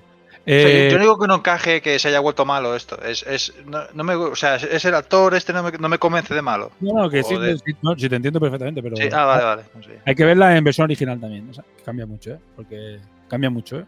La- sobre todo Ah, bueno, lo sí. demás es igual, pero esa parte cambia muchísimo, ¿sí? Ah. A ver, cualquier otro comentario sobre la película, vale, ofrece más robots que la anterior y un combate múltiple, del mismo modo, no hay que darle vueltas, vale, exactamente igual. Aquí la mayoría de escenas de acción ocurren en ambientes de día. Me parece que es mucho mejor que la primera. Voy a explicar el porqué. Todo bueno en la saga Pacific Rim. Totalmente de acuerdo. dame mierda. Yo soy de los de. Dame más. Dame serie. Perfecto. Dame cosas. Dame. Tú dame. Que el universo mola mucho. ¿Sabes? El universo mola mucho. O sea, hay que hacer un juego de rol de Pacific Rim, tío. Estaría guapísimo, tío. Mickey. Del juego de Mini. Sí, sí, Sí, sí, un juego de miniaturas. sí. Lo que Lo todavía que- está- no sé, no sé si está la versión en español ya. Y el de rol es Chulutec. Que Eh. no, o sea, no te hace falta ni adaptarlo. También. Bueno, eh, bueno, cambia los nombres de las cosas y ya está. Eh, por eso. eh, pues ya está. Eh, bueno, vamos a hacer la votación, venga. Bueno, la votación no. Pero tenía que haber puesto cuál es vuestro, cuál es vuestro Jäger favorito, Miki. A ver, yo es que eh, para mí es Cherno Alfa. O sea, Cherno Alfa, la, la aparición. Es verdad que no hace nada, porque no hace nada, pero Pero no le hace que- falta. Que tengo foto. O sea, Cherno Alfa me parece que es el diseño Es ruso. más ¿no? ya, ya sabía yo que no eh, sería el diferente, más icónico. es, es soviético que te cagas. Y luego el rollo de ha, ha aguantado siete años seguidos él solo. Mm. Claro, que es verdad que en la película luego te demuestran que ya está desfasado y que lo revientan súper rápido y dices, "Mm, qué lástima, pero coño, que es, que es un Jaeger que ha estado en Siberia luchando contra los que tiraban por ahí arriba, ¿vale? Y, me parece espectacular. O sea, realmente el diseño es bestial de- del robot este. Es verdad que luego me gusta mucho eh, Striker Eureka o Striker Berserker, que es la versión que sale en la serie, pero este me parece el más diferente y, y cuando empieza a meter puñetazos ahí con el martillo pilón, eh, es una pasada. Muy, muy, muy chulo. Muy guay. Semi. No tengo fotos de Me voy a quedar también con, con este. Sí, porque es lo, es lo que comenta Miki, es un poco el, el diferente, ¿no? La, aunque luego no dura, pero por lo menos el- la trama que tiene de, de haber aguantado y tal, me parece que queda bastante chulo. Tony. Me habéis quitado este. eh, Yo, el primero en decirlo he sido yo. Eh, no, a ver. Aparte de los que a, a mí siempre me gustan los, los que son más raritos, esto, que como este, como el ruso. Pero los que son más más Apple, digamos, que son más redonditos y esto, que salen más en la segunda, sobre todo, esos me gustan bastante también.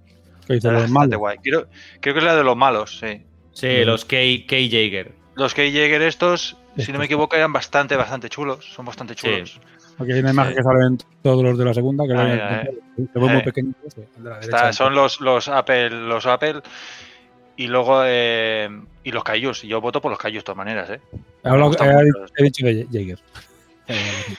es que los Eh, luego, claro, no hay, diseños, hay diseños como este que tiene tres piernas, este de aquí. Y también hay una tercera persona por esa pierna. No, no, lo, no lo sé. ¿eh? Es una persona No. bien, bien Lo- dotada. Lo, lo pilota el negro de WhatsApp. Se veía venir. A ver, se, mete, se mete en tus recuerdos. Hace. Pues yo voy a darle el ligerito, aparte de que Ditchy Danger y Ditchy Avenger molan mucho y son y tienen son navajas suizas, de repente le salen armas de por todo. Los demás tienen una, pero el Ditchy Danger y el Ditchy Avenger tienen 700. Pero a mí, la que más me gusta y me flipa es esta. Eh, Saber, Saber Acina. se ve la cena, me parece, y aparte el combate, es que el combate es totalmente diferente al resto. y es Eh, A ver, vuelve a poner la imagen, que ha sido un flash. Joder, el pecho me es el morro de un coche, tío. Es verdad. Tal cual. Es verdad. Está súper bueno. ¿eh? Este, este que dice, es el más rápido que se ha creado jamás. Y después lo ves luchar y lucha como un humano. Fo, fo, fo, fo, como un humano ninja, ¿sabes? Pues Es- el Audi de los Jaeger. Y encima con dos katanas. Me parece. Es, es un Lamborghini. Yo creo que está un poco inspirado en. en- es un poco Bueno, por el morro me, me recuerda a un Audi. Por de- pero a mí este es el que más me. Yo cuando lo vi dije. es el que menos destaca porque parece como más ligerito, pero después cuando lucha es como los demás luchan en plan "Eh", y este es como "Fua, fua, fua, fua". está guapísimo. Para fliparse, esto mola mucho. Recuerda un coche, como no, es el que más me gusta, evidentemente. Ahí va, va en mi línea. Eh, ¿En qué entrega de A Todo Gas sale? Dice, dice este. En todas. Pues flipados, todas. Eh, pues nada, eh, hasta aquí la, eh, la película, la segunda, Uprising, eh, Insurrección. Eh, y vamos con la serie. Aquí ya sí que no tengo, no tengo cuña de audio para hablar de la serie. Así que, bueno, pues nada, directamente os vamos a hacer la ficha técnica. Evidentemente, ya caemos en la de siempre. Al ser una eh, serie de Netflix, eh, pues no tenemos una ficha técnica tan extensa, simplemente actores y actores. Y ya está. Venga, Miki, cuéntanos. Bueno, pues Pacific Rim The Black o en español que es Tierra de Nadie, puede ser. Eh, Sí, sí, sí. sí. Creo que sí. Es, es una serie de marzo de 2021 dirigida por Hiroyuki Hasashi y Jae Hong King eh, del estudio Polygon Pictures y bueno, tiene la licencia Netflix para su, para su distribución y es una serie de, si no voy mal, eh, Estoy equivocado, episodios. que has dicho lo de la productora, es, es producción, o sea, es decir, quien ha puesto la pasta para hacerla, creo que es de Netflix, ¿eh? O sea, es un producto Netflix, no es que lo emita Netflix, sino que Netflix es, el, es la productora, ¿eh? Pues no lo sé Sí, si... sí, sí, sí.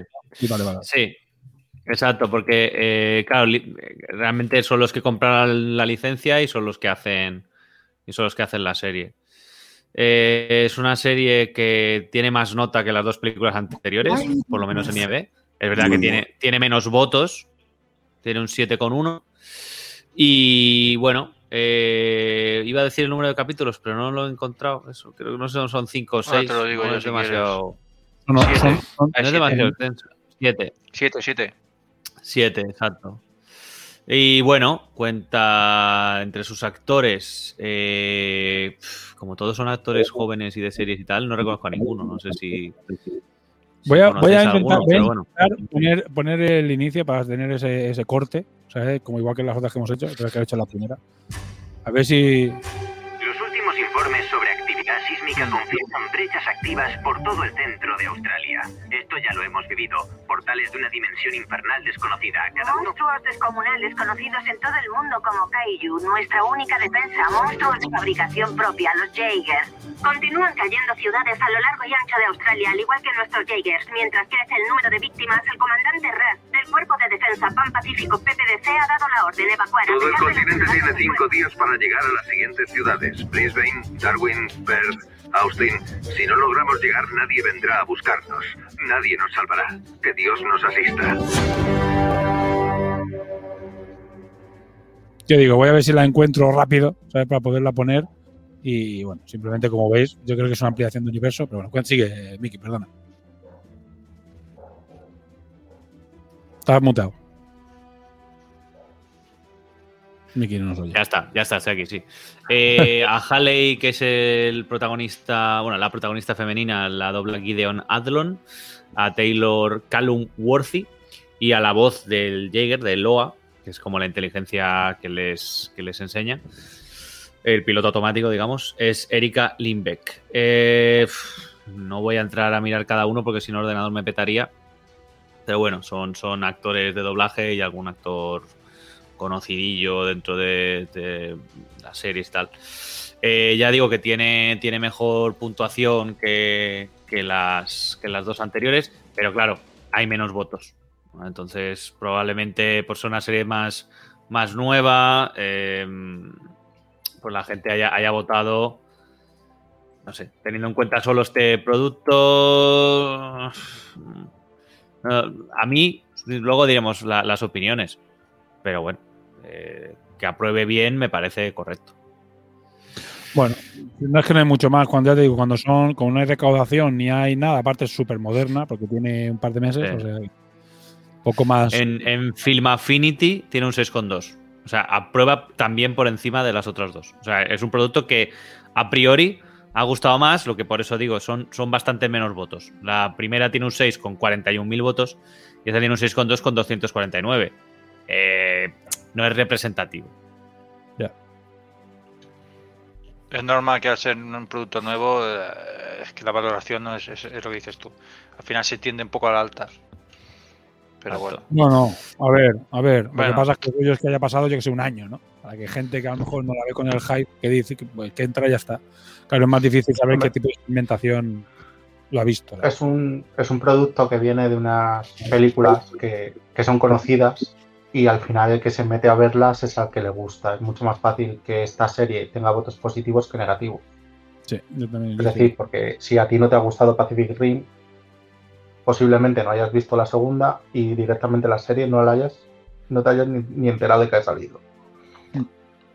Con lo cual es normal que también eh, reciba mejores votos porque el grupo de gente a la que va enfocada la va a votar bien. Sí, también estoy de acuerdo, sí. Eh, pues nada, eh, vamos con las opiniones, eso, porque realmente, bueno, aquí también se podría hacer un repaso, no lo hemos hecho de las otras, no lo vamos a hacer de esta. eh, pero bueno, básicamente la trama de la película es que, bueno, como habéis escuchado, Australia es. mm, aparecen muchas brechas en Australia, no se sabe por qué. Yo daré mi teoría, pero bueno, ya veremos la segunda temporada y eso. Como aún es una serie que está viva, iremos viendo lo que, lo que va pasando en realidad.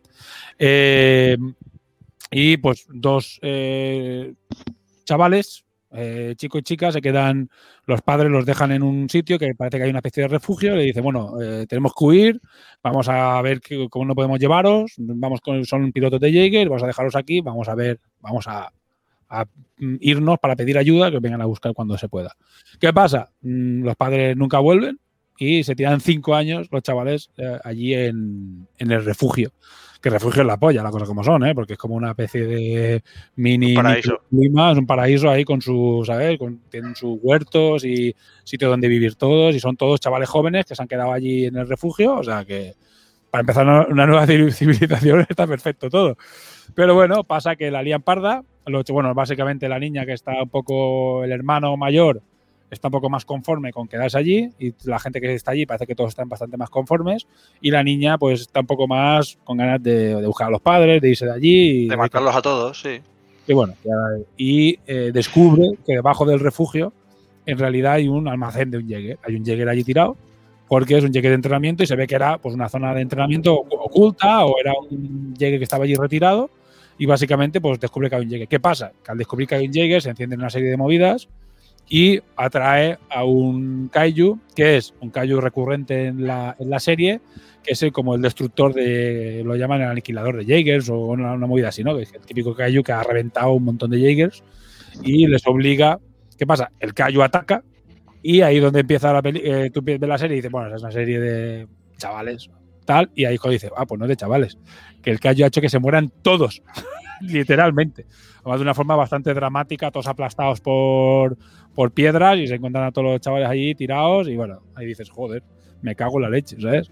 Eh, y bueno, y ellos dos se ven obligados a coger y, pirarse en el Jaeger, que por suerte el hermano es, es eh, era cadete y lo sabe pilotar. Y a partir de ahí es una road trip.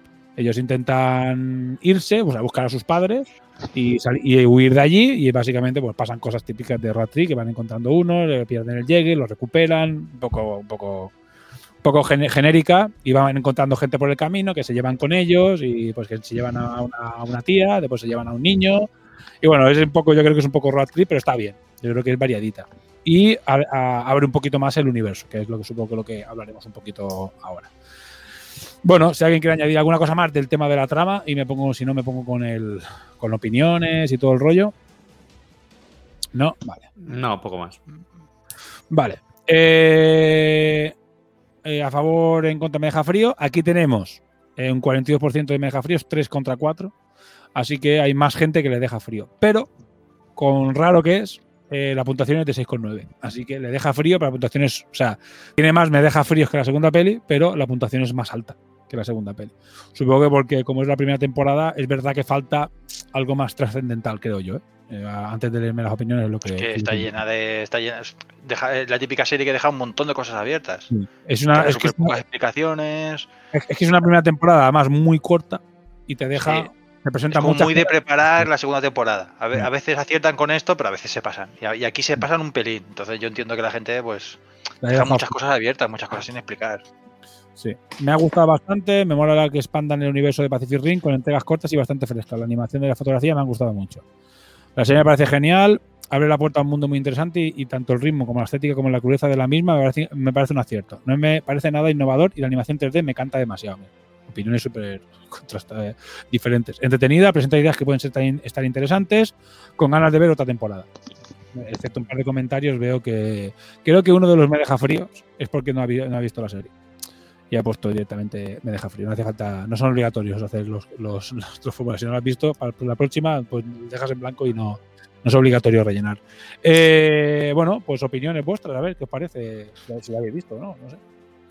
A ver, a mí me gusta mucho lo que es el argumento, el- el- la expansión, digamos, del universo que plantea, pero me saca fuerísima totalmente de la serie la estética manga, anime, me parece súper chorra los personajes, el típico personaje de la niña insoportable, insufrible con la estética esta que, que te juro que me saca, que me, que me enerva, el niño calladito eh, con una especie de poderes sobrenaturales que de nuevo lo mismo, el personajito de los cojones que es un malo y tiene que hacer cosas malas para demostrar que es malo, tiene una cara tonto que flipas, la personaje súper eh, profunda que es mala pero en realidad no es mala, pero claro, todos estos, todos estos clichés que me aburren, porque a mí el manga del anime me aburre terriblemente. Te abu- te aburren en, manga, pero luego en la primera película estaban. Ah, pero no tiene nada que ver. No, no, no, no es, no es no lo tiene mismo. nada que ver, es no lo tiene nada que ver, no, claro. No es lo mismo. clichés, no. Porque lo dices No, tú. no me refiero a eso, me refiero a los, a los clichés que me sacan en relación al- a, la, a la, a la manga. de- del manga. Me sacan fuerísima. O sea, es que la relación entre los propios personajes es, es muy tonta la relación. Quiero decir, que la peli, o sea, la serie me ha gustado, pues porque es Pacific Rim, y al final, si me gustó la 2, pues esto por cojones me tiene que gustar, porque salen Jaegers, ya está. Y porque salen Jaegers y, citan Jaegers y sale una cosa súper chula que es la muerte de Hansen, eh, que es el personaje del, del padre del borde, que habéis dicho, que sale muriendo, súper épico, matando un Jaeger con, con el, el segundo Striker, el Striker Berserker. A mí eso me encantó, pero luego todo lo demás, eh, la animación que a ratos es chapucera a no poder más, porque cuando están atacando a la especie de Jaeger, de Kaiju que va por el agua, eso, eso, perdóname, pero se ve fatal. O sea, una animación cutre que no vuelves a ver en la serie, porque la serie luego es verdad que mejora, pero ese capítulo... No sé, no sé. eh, ya os digo que, que por una parte le doy un 10 por, por la temática, pero por otra, el, el tono y la forma de contarlo, y ya luego que metan rollos de cultos kaiju y tal, a ver a dónde va, pero me sonará a típica subnormalada que meten ahí esta gente, pues que no tienen otra puta manera de contar las cosas. Es que es, que es así. O sea, luego se inventarán que si ahí hay un culto al niño kaiju, al no sé qué, el elegido, y venga lo mismo con Naruto y sus cojones. O sea, no. a mí eso me, me- me- me sacó fuerísima, lo cual no significa que no haya disfrutado la serie, porque salen Kaijus y porque salen Jaegers, pero lo demás, había capítulos que yo miraba el móvil todo el capítulo, porque decía, avísame cuando salga el Jaeger. Está. Si es así. Porque luego todo el rollo de la, co- de la, de la es tener que estar compenetrados, no hay ni escena de palitos luchando, que a Tony le parecerá tonta, pero es un, un recurso para, ah, son compatibles porque adivinan las hostias del otro. Aquí ni eso. Ah, son hermanos, serán compatibles. Ah, no sé qué, serán compatibles. Ah, no sé cuántos. Venga, y a este le fríen Ah, el cerebro y se queda tonto para lo que que quiere. la prueba con un montón de gente para ver si es compatible, que al final no lo es, y el tío se está reventando el cerebro. Quieras o no, está haciendo la prueba. Esa, esa me Sí. parece una prueba lógica. No, Los- no, los, los- hermanos, los hermanos, en teoría, siempre son compatibles. A mí eso Ya, no me fuera. A mí eso sea, no me a mí, a mí esa- esas cosas o sea, me gustan porque en el fondo ves cómo funciona un Jaeger, ves que Mm. tiene una inteligencia, una inteligencia artificial, ves que tiene baterías, cuando los otros se cuenta pues que son reactores nucleares o motores diésel, Mm. y aquí ves una batería así.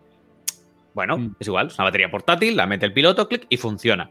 Y mola todo eso. Pero lo que me saca fuerísima es, es la estética y es... eh, ¿Por qué a ti no te gusta el, el eh, anime? ahí está, ahí está. porque Si me es muy gustase. Porque si muy me gustase diría, wow, pero no me gusta, me, me- me- me provoca rechazo. Vale. No, no, no, totalmente bien, bien, bien. Eh, Semi. A mí, la, vamos, la serie estuvo entretenida, pero a nivel de las películas, que no es algo que digas, es la super serie. La animación no me gusta, pero bueno, a mí es el, ese tipo de animación 3D en general. A ver, se utiliza porque es muy barata, pero. Me. El tema de lo que comenta eh, Mickey, realmente el problema que tiene es que es, eh, pretende ser una serie muy juvenil. Cuando digo juvenil no quiero decir para niños, quiero decir para adolescentes. Que suele ser el problema que tiene Mickey con el, con el anime seguro. Porque él debe cono- él- lo que normalmente conoce, si estás un poquito fuera de lo que es ese mundillo, son las series populares, que básicamente lo que dice Mickey, Naruto y similares. Y ese tipo de, mm, de personajes pues, queda un poquito más, más fuera. Y sí que es cierto que es la típica serie para tener de fondo, más que para centrarte en ver una serie. Tony. Eh, yo a favor. Sorprendentemente a mí me gustó, me, entre- me entretuvo. Me pasa como, como a vosotros. A mí la animación esa nunca me siempre lo he dicho además, ese tipo de animación nunca me ha gustado. Me tira muy para atrás, pero es bastante moderna y tal, y se puede ver, pero hay cosas peores, pero sí, sigue siendo, para mí no, no me... Son más a lo clásico. Dibujad un poco más a mano, cabrones. Luego el tema de... de de que, ¿cómo que te lo diría? A mí el, el mun- el mundillo de, este mundillo, este, este universo que crea, está bien, me medio convencía, pero mirando la serie me como que me, me ha traído más, me ha tirado más para su, terreno. Como que en ese sentido dije, coño, hostias, eh, muestran cosas interesantes, ahora veo un poco más cómo funciona. Lo de las baterías que sí, que yo también pensé, dije, esa, esa batería va a ser, yo pensaba que irían con un remolque, con un camión remolque o algo así. Es igual, es una batería pequeña, lo que sea, pero mola que al final pues tiene esas dificultades. Luego lo que decíamos de aquel señor que se empieza a estropear el cerebro porque hace un montón de pruebas con, con gente. O sea, me mete más en ese mundillo, me enseña más cómo es. Entonces eso, no sé, a mí me atrajo y, y me, me lo me hizo interesante. Me, me- ahora me, hace ganas ver un poco más a ver cómo sigue la cosa. Pero también es verdad que, claro, hay mucho, muchos clichés y, y lo típico del malo es malo, la, la mala que no es de todo malo, pero bueno, luego eso de que la gente al final se muera, que no es para niños, que hace que sea para adolescentes un poco más, hay cosas más rudas, pues eso al final hace que también sea un poco más, más es un poco detenido, digamos, ¿no? Al menos te dice, hostia, joder, se lo han cargado. Aquel, cuando lo llaman por la radio, después de traicionar al malote, que dice, "Ah, yo tengo un sistema de seguridad para cuando me traicionan y le hace explotar la radio en la, Sí, cabeza. eso, eso- eso es muy top. Eso es la verdad que es muy top. Ese, ese, ese, ese tipo de muerte dice, hostia, hostia, cómo, cómo cómo se han flipado. Luego hay cosas que, yo que sé, que el, que el niño se pueda convertir en un... que se ve desde el principio, es súper cantoso, que el chaval ese es algo especial, por eso está en un tanque verde y el tío puede vivir, aunque no tenga aire y cosas así. Pero eh, es- eh, son cosas un poco raras que dejan muy sin explicar y que tampoco me tal, pero bueno. Digo, a mí me ha abierto un poco los ojos en lo que es el mundo este y me, hace que, no sé, que a lo mejor me compro alguna miniatura de, de algún Jaeger, quién sabe. Bueno, yo diré que estoy un poco en el. También, también más o menos. Eh, Yo creo que hace ganas ver más cosas, a ver por dónde lo tiran. Eh, a mí también hay momentos que me sacan muy fuera de la, de la serie, mucho. Y después hay momentos que están muy bien. Pero realmente es como. Tiene momentos muy guays, ¿sabes? La muerte de los chavales, la muerte de tal. eh, tiene cosas muy guay, momentos también que recuerdan, que rememoran a cosas de, la- de las pelis y tal. Tiene cosas muy. que dices, "Jo, qué guay. Y después tiene momentos un poco, no sé si por, por, por clichés anime o seguramente si los han hecho, los han hecho adrede, o sea, que decir, pero hay momentos un poco, la niña es muy insoportable al principio, pero muy estúpida. A ver si tiene un poco de, ¿sabes? El chaval es, todo el rato lo intenta hacer lo mejor posible, no sé, ¿sabes? Es que es lo que dices. También son, son clichés igual que en la primera película o igual que en la segunda, pero están un poco más mal llevados para mí y te sacan un poquito más. Pero bueno, no está mal. A ver, darle una oportunidad, porque acaba también con un cliffhanger viendo una, una la secta esa que dice Mickey, hay unos, personajes raros que llevan a los perros Kaiju y entonces a ver por dónde lo tiran, que no se a mí el miedo que tengo es que se cagan el que se carguen totalmente el universo.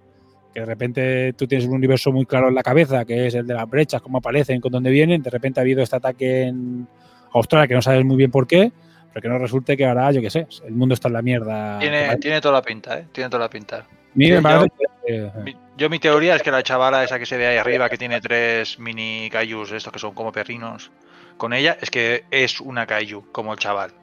Como si fuera una persona, un kaiju que se puede transformar en una persona. Sí, A mí eso me saca totalmente fuera. Eso, eso no, no unos experimentos, lo que el mundo en realidad eh, de repente pues ya parece que hemos vuelto a vencer y al final de la segunda parece que como que vamos a atacar nosotros y tal y cual. Si a mí después me dicen, no, no, es que nosotros atacamos y la cagamos y por culpa de eso ahora han aparecido todos en Australia y la están liando parda, culpa nuestra, porque hicimos 100, ca- 100 Jaegers de la hostia y los mandamos a su universo y salimos rebotados y ahora están entrando todos a punta pala, hemos perdido a Australia por gilipollas, te diría, ah, pues está guay, pero que de repente se saquen lo de Australia y se saquen lo de los niños Kaiju y todas esas cosas, porque les saca yo de los cojones, a mí eso sí que me, me estropearía un poco esa parte del universo. Pero ya veremos, siempre puedes pues ignorarlo y quedarte con la primera peli y ya está. Esa es. Bueno, venga, sigo repasando. Es, lo que debería haber sido, precisamente la primera peli que cierra. Ya está, tío, es que no necesito más. Cuéntame, Sí, sí, sí. sí, Bueno, hazme que- una que de- precuela, hazme de una momento- historia independiente, pero ya está, tío. O sea, de- O sea, el sacrificio, el, sacrificio para cerrar la brecha no sirve de nada. Es que la primera película es. Pues me acabas de joder la vida tío, de los personajes, ¿sabes? Pues vale. De momento la, la serie ya se carga el- la idea original de los, de los kaijus. Es decir, los kaijus son usados por los eh, bicharracos esos para aclimatar la Tierra Mm. a, a la llegada de estos bichos. ¿Cuántos años llevan en Australia sin ninguna resistencia y siguen respirando oxígeno los niños? Y no han hecho ningún cambio climático ni nada. O sea, el argumento de la 1 es, resulta que vienen aquí, como el calentamiento global se lo estamos dejando ya cojonudo, quieren venir aquí a hacer un cataclismo y tal. Bueno, no se ve tanto, pero en la segunda quieren meterse en el monte Fuji, en referencia a Mazinger y el Instituto Fotónico, para reventarlo todo y matarnos. Y a quedarse aquí, que hará más calorcito. ¿Y en esta? Están de paseo. Bueno, están de paseo, sí, llevan cinco años ahí mirando a ver qué pasa. Y están, eh, o sea, parece como que los, eh, que igual lo explican, ¿no? Pero parece como que los Kaiju han perdido el, el sentido o están ahí como abandonados. Están como... Yo, yo mi teoría, mi teoría, ahora si nos ponemos en teoría, teoría rim, eh, creo que somos nosotros que la hemos cagado. Y que todo viene de que somos nosotros y vamos a atacar. Si hacen eso, aún te diría, vale, me lo has vendido. Porque es la idea original y ha, ha molado. Por eso las brechas van y vienen, por eso no hay- las brechas no son fijas, aparecen y desaparecen. Por eso ahora hay experimentos con Kaijus que avanzaron los experimentos porque hacíamos cuentas atacar o controlarlos. ¿Sabes? Como que estábamos en guerra. La idea es que estamos en guerra y por eso hay tanto, porque llegues, hay un cojón de Jaegers, por eso hay tantos Jaegers, por eso hay tantos Kaijus. Es una guerra y la, y la hemos cagado y por eso tenemos tantos problemas y hemos tenido que abandonar Australia. Ahí me colaría. Pero habemos, veremos y por eso que haya niños mm, genéticamente modificados, historias raras y Kaijus extraños y Jaegers extraños y cosas. Oye, si todo eso viene de un punto muy concreto y está muy bien hilado, me parece perfecto. Ahora, también tengo miedo a que la líen partísima. Ya veremos. Pero si la lían es lo que digo, me cae con la primera y de vez en cuando la segunda y ya está, y no pasa nada. Bueno, venga, mejor momento de escena de la peli. Bueno, esto no es de la peli, de la serie. Todas las peleas me han gustado bastante, sobre todo la final. Estoy en el- la serie, ¿no? Sí. Vale. eh, y la escena del principio donde el callo arrasa y mata a todo el poblado me impactó bastante. Para mí eh, fue una sorpresa final del primer capítulo, donde se pone de manifiesto el tono real de la serie. Cuando activan el Jäger y un callo destruye el pequeño poblado, y Hayley se da cuenta de que por su culpa han muerto sus amigos. Me pareció muy heavy el comienzo de la serie, la transformación del niño. Bueno, vemos que la mayoría de gente es el principio ese que te deja un poco en plan. La mayoría, o totalmente todos, ¿no? No, uno, uno decía Ah, que no, uno sorprendía la transformación del niño, que también está guay. Pues yo también no, no pensaba que se transformara en callo, pensaba otra cosa. ¿Sabes? Que fuera un controlador de callo. Pero hay un momento que para el puño de Sí, un- sí, también pensaba que iría por ahí. Pero se ve que al final se transforma y bueno, que está bien, ¿eh? Es un callo pequeñito y de otro color. pero- bueno, no sé si tenéis vosotros algún momento también en escena. Yo el momento de, de subida de nivel del Atlas, cuando le dan el brazo. Le dan el brazo nuevo y es como. En, en muy videojuego, ¿no? Que llegas ahí en plan Metroid y te dan un brazo y ¡clinch! se te engancha y. Y mola que pone ah, brazo armado. ¡chin! Y el tío. Es, es el brazo del Chaos Nemesis. Y te dices, hostia, te sabes todos los Jaegers, ¿eh, crack? Hijo de puta. O sea, Ah, mía. pero también te digo una cosa, cuando se lo arrancan, minuto, eh, eh, segundo 3, dices, a ver lo que tardan en darle el brazo nuevo. O sea, minuto Sí, 3. sí, Yo sí, me lo sí. dije, van a tardar dos minutos, le van a dar la, serie, la serie está muy centrada en que tú tienes ese, ese Jaeger, no tienes otro. Entonces, la Ahí serie va a girar alrededor de él. Efectivamente, totalmente. Sí, para romper el eso, estaba claro. la del sí. móvil. ¿La del? La del móvil. La que le explota el móvil en la cara. O sea, es hecho brutalísima, pero brutalísima. Si tiene momentazo, es lo que digo. La, serie. O sea, yo- tiene- solo por esa escena ya me mereció la pena verla. Ya está, no tiene más. Porque lo que dices tú del el, el inicio, eh, yo me lo veía venir. Mm. ¿Por qué? Porque como precisamente dice Miki, es un cliché de anime. Hay un montón de series que empiezan así. De, oh, grupito, mira cómo molamos. eh, llegan unos bichos raros, revientan a todo Dios, solo queda uno o dos supervivientes y empieza la historia. No quedan los protas y hasta, y hasta luego. Sí, sí, sí, sí. Tony. Con lo cual, pues bueno, era. No, pues no, pues no me quedaría con ninguna, pero es verdad que las que habéis mencionado más o menos es, es un poco, no por el tema de violencia gratuita de que mueran todos, tampoco no siempre tenemos que votar por eso, pero no sé, a mí las luchas aquí no me convencen tanto como, como en las, en las películas, no me parece que estén tan logradas, no me convencen, aparte que hay menos, pero bueno. Tiene lógica además porque ellos son torpes manejando el, el Sí. Y los, y, y los, bueno, los callos son callos igualmente. Y los tíos no hacen nada prácticamente. No, Eh, Peor momento escena de la peli, ninguna particular, ninguna nada. O sea, todo es nothing. Hay uno que dice que, bueno, que, le sabe mal el que acabe tan cliffhanger, que acabe tan de golpe, ¡pam! O sea, te dicen, mira qué cosas más molonas, a la venga, a próxima temporada, próximamente en Netflix, y te quedas como, "Eh, hijos de puta, ¿sabes? Eh, yo creo que es casi lo peor que, le pasa, pero porque realmente te deja con ganas de, al menos de ver que, yo creo que una oportunidad a la segunda le va- se la vamos a dar todos. Ahora, también tengo miedo a que sea un mojón, pero eh, la oportunidad la está ahí. Mejor personaje. La chavala del pelo corto que iba con los. Bueno, no sé si queréis destacar alguna algún momento malo. Que no diga esto no me, me hace una chorrada. O no me gusta. yo ya lo he dicho, la escena del, del, Kaiju marítimo. Esa escena es terrible. Es terrible, de verdad. O sea, es- está, está muy mal animada, está, está metida con calzador, que van a ir a buscar huevos Kaiju, va a comer. Eh, No sé, no sé. Está muy, muy rara. Tony. O- No, no, eso también me saca un poco fuera, la verdad. Lo de la serpiente esta es un poco... Más que ellos se acercan y el chaval se les escapa, es un poco forzadete, pero bueno, no sé, tampoco... Me quedaría con eso como lo peor, sí. Bueno, pues. Eh, venga, mejor personaje. La chavala de pelo corto que iba con los malos y al final deserta, muy maja. Mei, Mei, su historia de habilidades me gusta, que ve cómo evoluciona el niño híbrido. Mei, que es la personaje también. Eh, Motoko, La malota.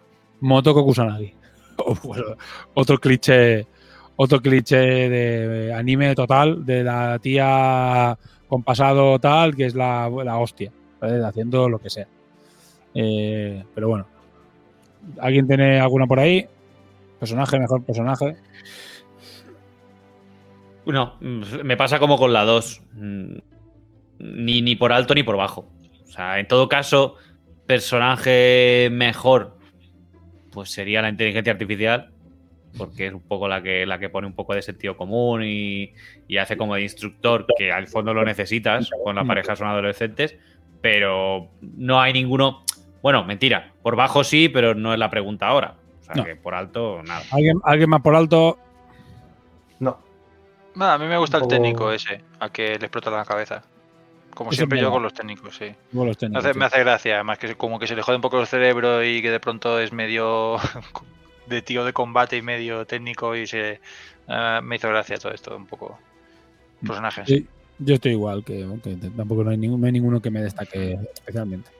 Eh, a mí May me parece también otro demasiado clásico del cliché. A ver si después a eso te para dar una vuelta, porque mola, pero también es como muy, ya está la mala, que les ayuda, tal, es como, venga, va. Venga, siguiente. Venga, peor personaje. El chaval de las gafas que arregla los llegues de los enemigos era un poco pesado, justo lo contrario que, te, que Tori. Ninguno, a veces Taylor se me hace un poco capullo. Taylor debe ser el chaval, supongo.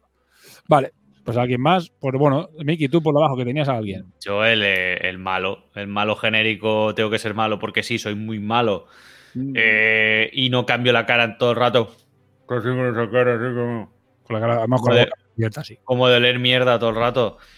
Y en ningún momento te crees que sea malo. O sea, yo me parece que es un tío que estaba ahí cuando el apocalipsis y dijo, voy a montar el negocio. Así como el Aníbal Chow, por muy exagerado que parezca, parece un personaje que no es malo, sino que simplemente pues va a su rollo. Este es, "Oh, ¡qué malo que soy! "Mm, hay una, hay gente y, y te rompo los huevos para no sé qué y te mato. O sea, es como. eh, Y luego el rollito que se lleva con la tía, o lo explican, o eso es pederastia. O sea, eso es pederastia. Y además, me meto en tus recuerdos para joderte la cabeza. No sé, tío. No, no, no, eh, eh, me, me sacaba constantemente porque era como, ¿qué interés tienes en tener a esta tía si tú la has convertido en una asesina? ¿No será que no hay asesinos en ese mundo que tienes como Skrulls o como gente con uniformes? ¿Para qué quieres a esa? No sé, no sé. Muy raro, muy raro. Eh, personaje que me saca de la serie. ¿Alguien más? Me pasa lo mismo que a mí. O sea, Tony, malo, soy muy malo, no. Tony. No, yo no destacaría a nadie. Me quedo. Yo, yo- yo destacaré al ayudante del malo, que también es malísimo y cabrón porque sí, porque ma- matan a, sus, a dos de sus secuaces, ¿sabes? Random, eh, con el- en el ataque del pez. Y está allí como que quiere matar a los niños todo el rato y, y putearlos muchísimo porque, ¿sabes? Son malos porque Le- son le- malos. sí, le da, le da mucha importancia, le da mucho peso a eso, al tema de que, que el tío. el- hombre, está bien porque, en el a ver, se supone que este tío ha vivido con esos dos y, y sabe quiénes son, pero claro, son dos personajes que a nosotros nos viene como de muy de lejos y el tío busca venganza por una cosa que nos viene muy de. que quiere matar a dos chavales que lo hacen sin querer y quiere matarlos a toda costa porque tienen que morir, los intenta matar Sí, y todo como muy. Dice, bueno, está, vale, tío, ponte tranquilo, ¿no? Es que eres malo por súper forzado, ¿sabes? Y después es malo malísimo, como dice Mickey, es, solo sabes que es malo, bueno, porque aparece de una forma por detrás en un par de escenas de los recuerdos de la tía y un par de escenas así, y dices, hostia, que es el malo, pero. Y después porque es cabrón, pero no sé. ¿Sabes? Sí que no es un malo que también muy forzado, pero bueno, ya veremos a ver cómo tiras, porque eh, igual que el otro está muerto, este sí que no, es. no- no me molesta tanto el malo, me recuerda mucho a los malos de, de Walking Dead. No sé si la habéis visto, Oh. las primeras temporadas. Oh. Me recuerda mucho a uno de esos, tío. Que es, Hacia Sí, alguno- sí. Típico que, que, es, que ha espabilado en el, en la- el apocalipsis y, y ha ganado Sí. importancia y tal, pero que igual es un pringao. Y para ser un superviviente en Apocalipsis tienes que ser malote y, y ser un poco cruel y no sé qué. Es un poco eso, me recuerda un poco eso. sí. Sí, puede ser, está bien. sí. Venga, pues nada. eh, cualquier otro comentario sobre la serie. Google no me trolees. Ah, vale, esto es porque Kazu que hizo la encuesta dos veces y no sé, que no sé qué hacía, que no, le, no se la cerraba. Cualquier expansión en el mundo de Pacific Rim, a agradecer. La serie me ha sorprendido gratamente por su calidad y trama. Me he quedado con ganas de más, sobre todo eh, de ver cómo ha llegado a esa situación. Me gusta más que la segunda. Bueno, yo creo que tiene cosas que molan mucho, que es la parte grave, lo de la explosión, lo del principio, que aunque sean muy clichés, creo que tiene cosas que molan mucho. Creo que como soluciona algunas cosas de la trama, en mi opinión, ¿eh? Eh, está bien, o sea, pese a los clichés, hay cositas que son interesantes y un poco más que dices, bueno, puede estar guay. Y depende mucho de cómo tire la segunda temporada, que ya se está produciendo. O sea, puede ser o hostia como mola o menudo truño, te has cargado el universo, bueno, te has cargado el universo, no, siempre puedes ignorarla y ya está, pero por aquí no. Ahora veremos. Yo creo que está ahí 50-50, de que o irá a molar mucho o no, no creo que haya término medio. O se va a molar mucho, hostia, qué guapa la ampliación del universo, más explica cosas que, que tengo dudas y lo has dejado muy bonito, o la has cagado completamente y te has cargado esto. No sé, vosotros qué tenéis que decir, yo creo, no sé. Veremos, veremos. Seguramente si mola la traeremos y si no la traemos nunca porque la segunda es un ñordón. Yo coincido totalmente con tu opinión, en ese sentido. Totalmente. Está ahí, ahí. 50-50 y a ver cómo, por dónde van con la segunda. Tal cual, porque hay cosas que te sacan fuera y cosas que te, que, que te molan. De todas maneras, yo, Sí, yo sí. estoy más a favor que en contra, ¿eh? yo, la- yo la disfruté. No, yo también, ¿eh? pero por poco, pero estoy más a favor. O sea, yo pondría un 5 y medio, un 6, pero que hay muchas cosas que, uf, que me dan un repelusillo. Pero en general le daría otra oportunidad a la segunda temporada, seguro, 100% seguro, que la veré. Miki. Sí, sí, sí, yo, yo igual. Igual, yo creo que si resuelven las dudas bien, eh, más que resolverlas, explicarlas y luego ya te convencerá más o menos. Pero yo creo que de base puede, puede salir un buen producto. Chemi, ¿algo más que añadir? referente a No, esto? básicamente lo que, lo que habéis comentado. eh, depende un poco cómo, por dónde salgan. Si explican las cosas, no explicarlas bien, sino eh, metes una trama un poco lógica, molará. Que si las cosas aparecen porque sí, pues bueno, es lo que hay. No digo, la- las dudas, a mí es que las dudas en la trama y que cómo hilan el que en Australia haya pasado eso, si lo hilan bien, yo creo que va a ser lo que, por, por muy rara que sea la serie, lo que venga después, si te consigue, a mí al menos, como fan de la, del universo y fan de la, de la saga, si me di- explican bien y me convencen de lo que ha pasado, me dicen, mira, ha pasado esto y por eso están así. Oye, me lo creo, me 100% a, a muerte con la serie. Depe- para mí depende mucho de eso. Después la serie será mejor o peor, pero al menos diré, mira, pues al menos han sido respetuosos con el universo y han hecho algo interesante. Ahora veremos. Eh, da igual que arriesguen, pero que al menos que lo, lo que intenten, que intenten hacerlo lo mejor posible, respetando la idea que tenemos los fans del universo. Pero bueno, a veremos, a ver, ganas de verla. No sé cuándo se estrena, no sé si hay fecha para la segunda temporada de, de Black. No creo que hasta el año que viene, porque la estrenan ahora, o sea, hace dos meses. En marzo creo que se estrenó, o sea, que hace nada, Sí. o sea, justo dos meses. O sea, es creo de las cosas más, no- con más, más actualidad que hemos traído en el videoforum. Pues nada, hasta aquí, hasta aquí no hay más. Eh, ya hemos repasado los tres productos. Eh, de mejor a peor, no, no sé, en mi opinión sí. Pero ahora veremos a ver cómo continúa el universo y me parece bien que a mí me parece guay que continúe en el universo y que, que no se quede ahí. Y me molaría ver la tercera película. A ver si esto es una continuación o es el, es el porqué de, la de por qué no ha habido tercera película, que eso sería ya lo guay, eso sería lo que molaría. Es que la serie en realidad es lo que explica que por qué no ha habido ese ataque a tal o, o, ah, eso, bueno, haciendo unos pajas mentales es lo que molaría ver. Bueno, pues nada, chavales, eh, hasta aquí el videoforum del número 35. Ya, ya tenemos Oye, un con, buen la, número, con la tontería.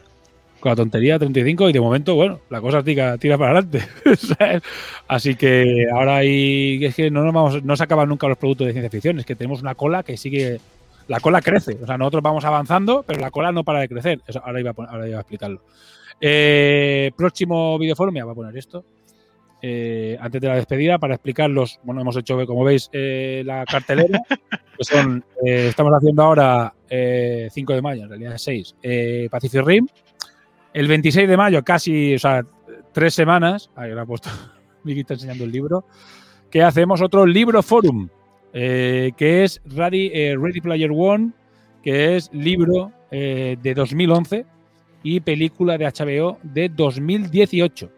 Eh, que creo que va a dar bastante salsa. Yo no lo he pedido el libro, el libro es muy tocho, me lo tengo que pedir ya, porque si no, no me ¿eh?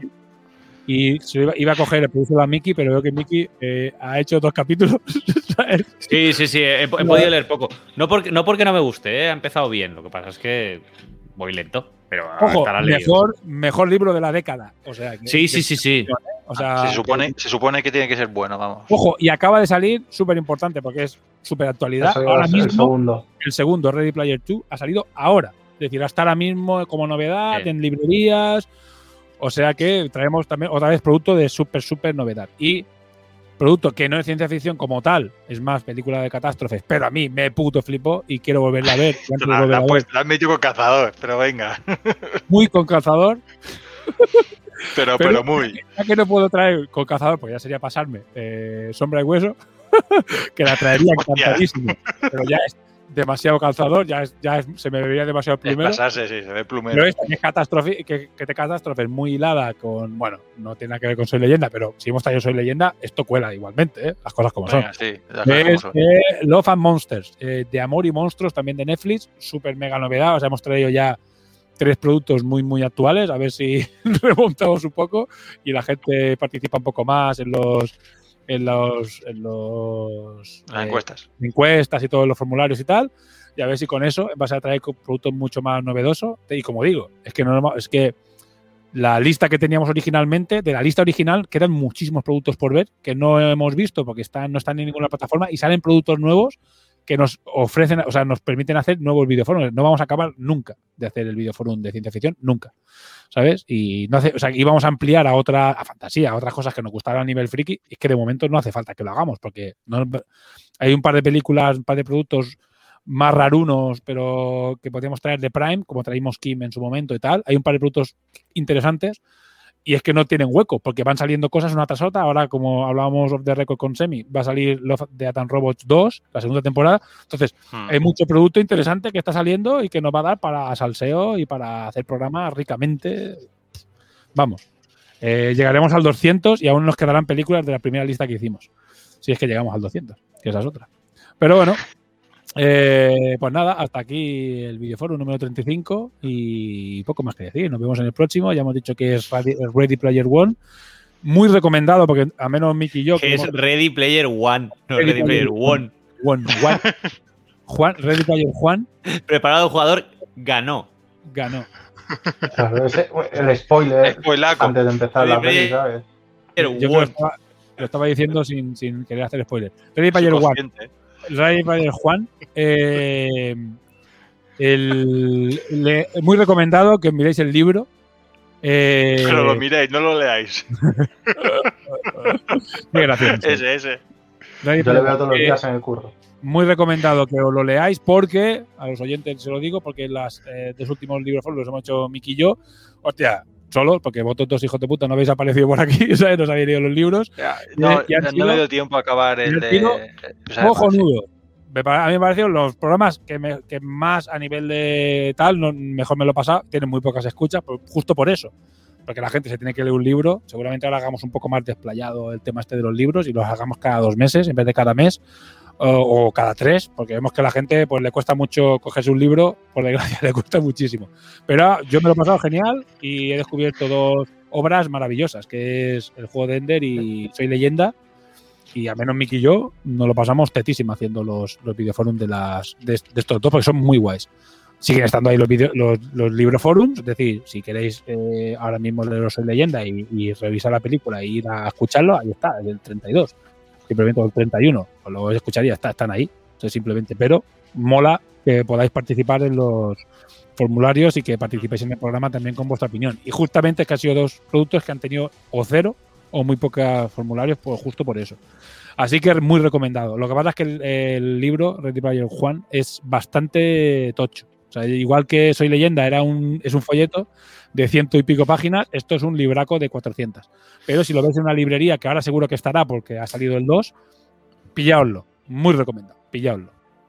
No sé qué están enseñando. Lo que ¿Qué dices tú de que no nos leemos los libros? Pero las de anime me, las he me los he leído yo todos. Bueno, ya, pero ya es que anime ya, ya queda poco para ver, ¿eh? Ahora van a ser muy- ahora va a haber una temporadita de pelis, libros y series. Eh, porque anime es que. Eh, Nice of Chidonia, una cosa de estas que lo volví a ver no hace mucho. Vale, la, Hay un la- par de la- cosillas la por ahí última, la última que ver. vimos, ¿cuál era? La de la de Blame. Macho, Sí. no nos enteramos de nada. o sea, no, no, no jodas. ¿Y de dónde viene esto? Lanzan arpones y son balleneros. claro. Vale. Sí, sí. Somos balleneros. Llevábamos arpones. ¿Cómo La es la la-. La de Blame no la elegí yo. No, bueno, ah. Que las elijo yo. O sea, que pago soy el, el, el líder supremo. Así que, ¿sabes? Estoy pensando que era una democracia. O sea, ¿Desde, No, por cuándo, eso que la culpa es tuya.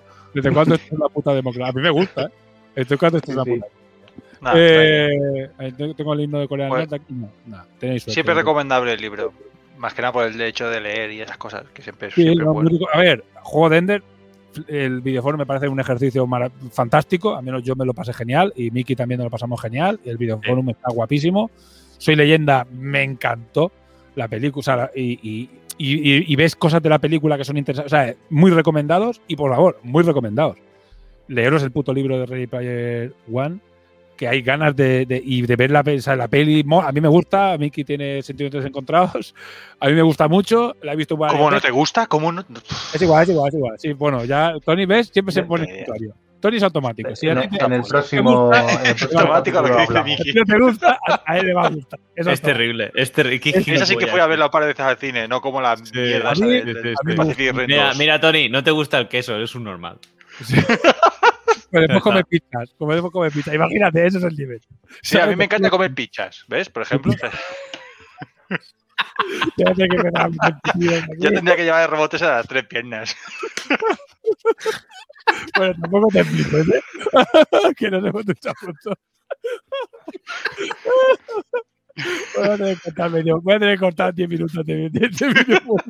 Eso pasa por Sí. alargarlo. To- Bueno, Toda mira, la parte en la vamos- que hablamos de las películas estas, la cortar. De trozo que se- lo bueno está al final. Bueno, venga, ah, tomamos saco. Nos vemos en el próximo videoforum, próximo RCC, que es la semana que viene. Eh, próximo, ha vuelto hora crítica, ahora con más contenido y más, y más juegos. Y Recordad seguirnos en nuestras redes sociales, en Facebook, eh, Twitter, Instagram. Suscribiros a YouTube y suscribiros a eh, Twitch y así podéis ver estas grabaciones antes de que cortemos cosas en directo cuando grabemos. Porque recordamos que igual que ahora, siempre emitimos en Twitch mientras grabamos. Así que bueno, nos vemos en el próximo programa de hora crítica de lo que sea. Eh, bueno, Miki, Hasta luego. Semi, Hasta luego, chicos. Tony. Venga, nos vemos. Y recuerda. Si estás escuchando esto, eres la resistencia.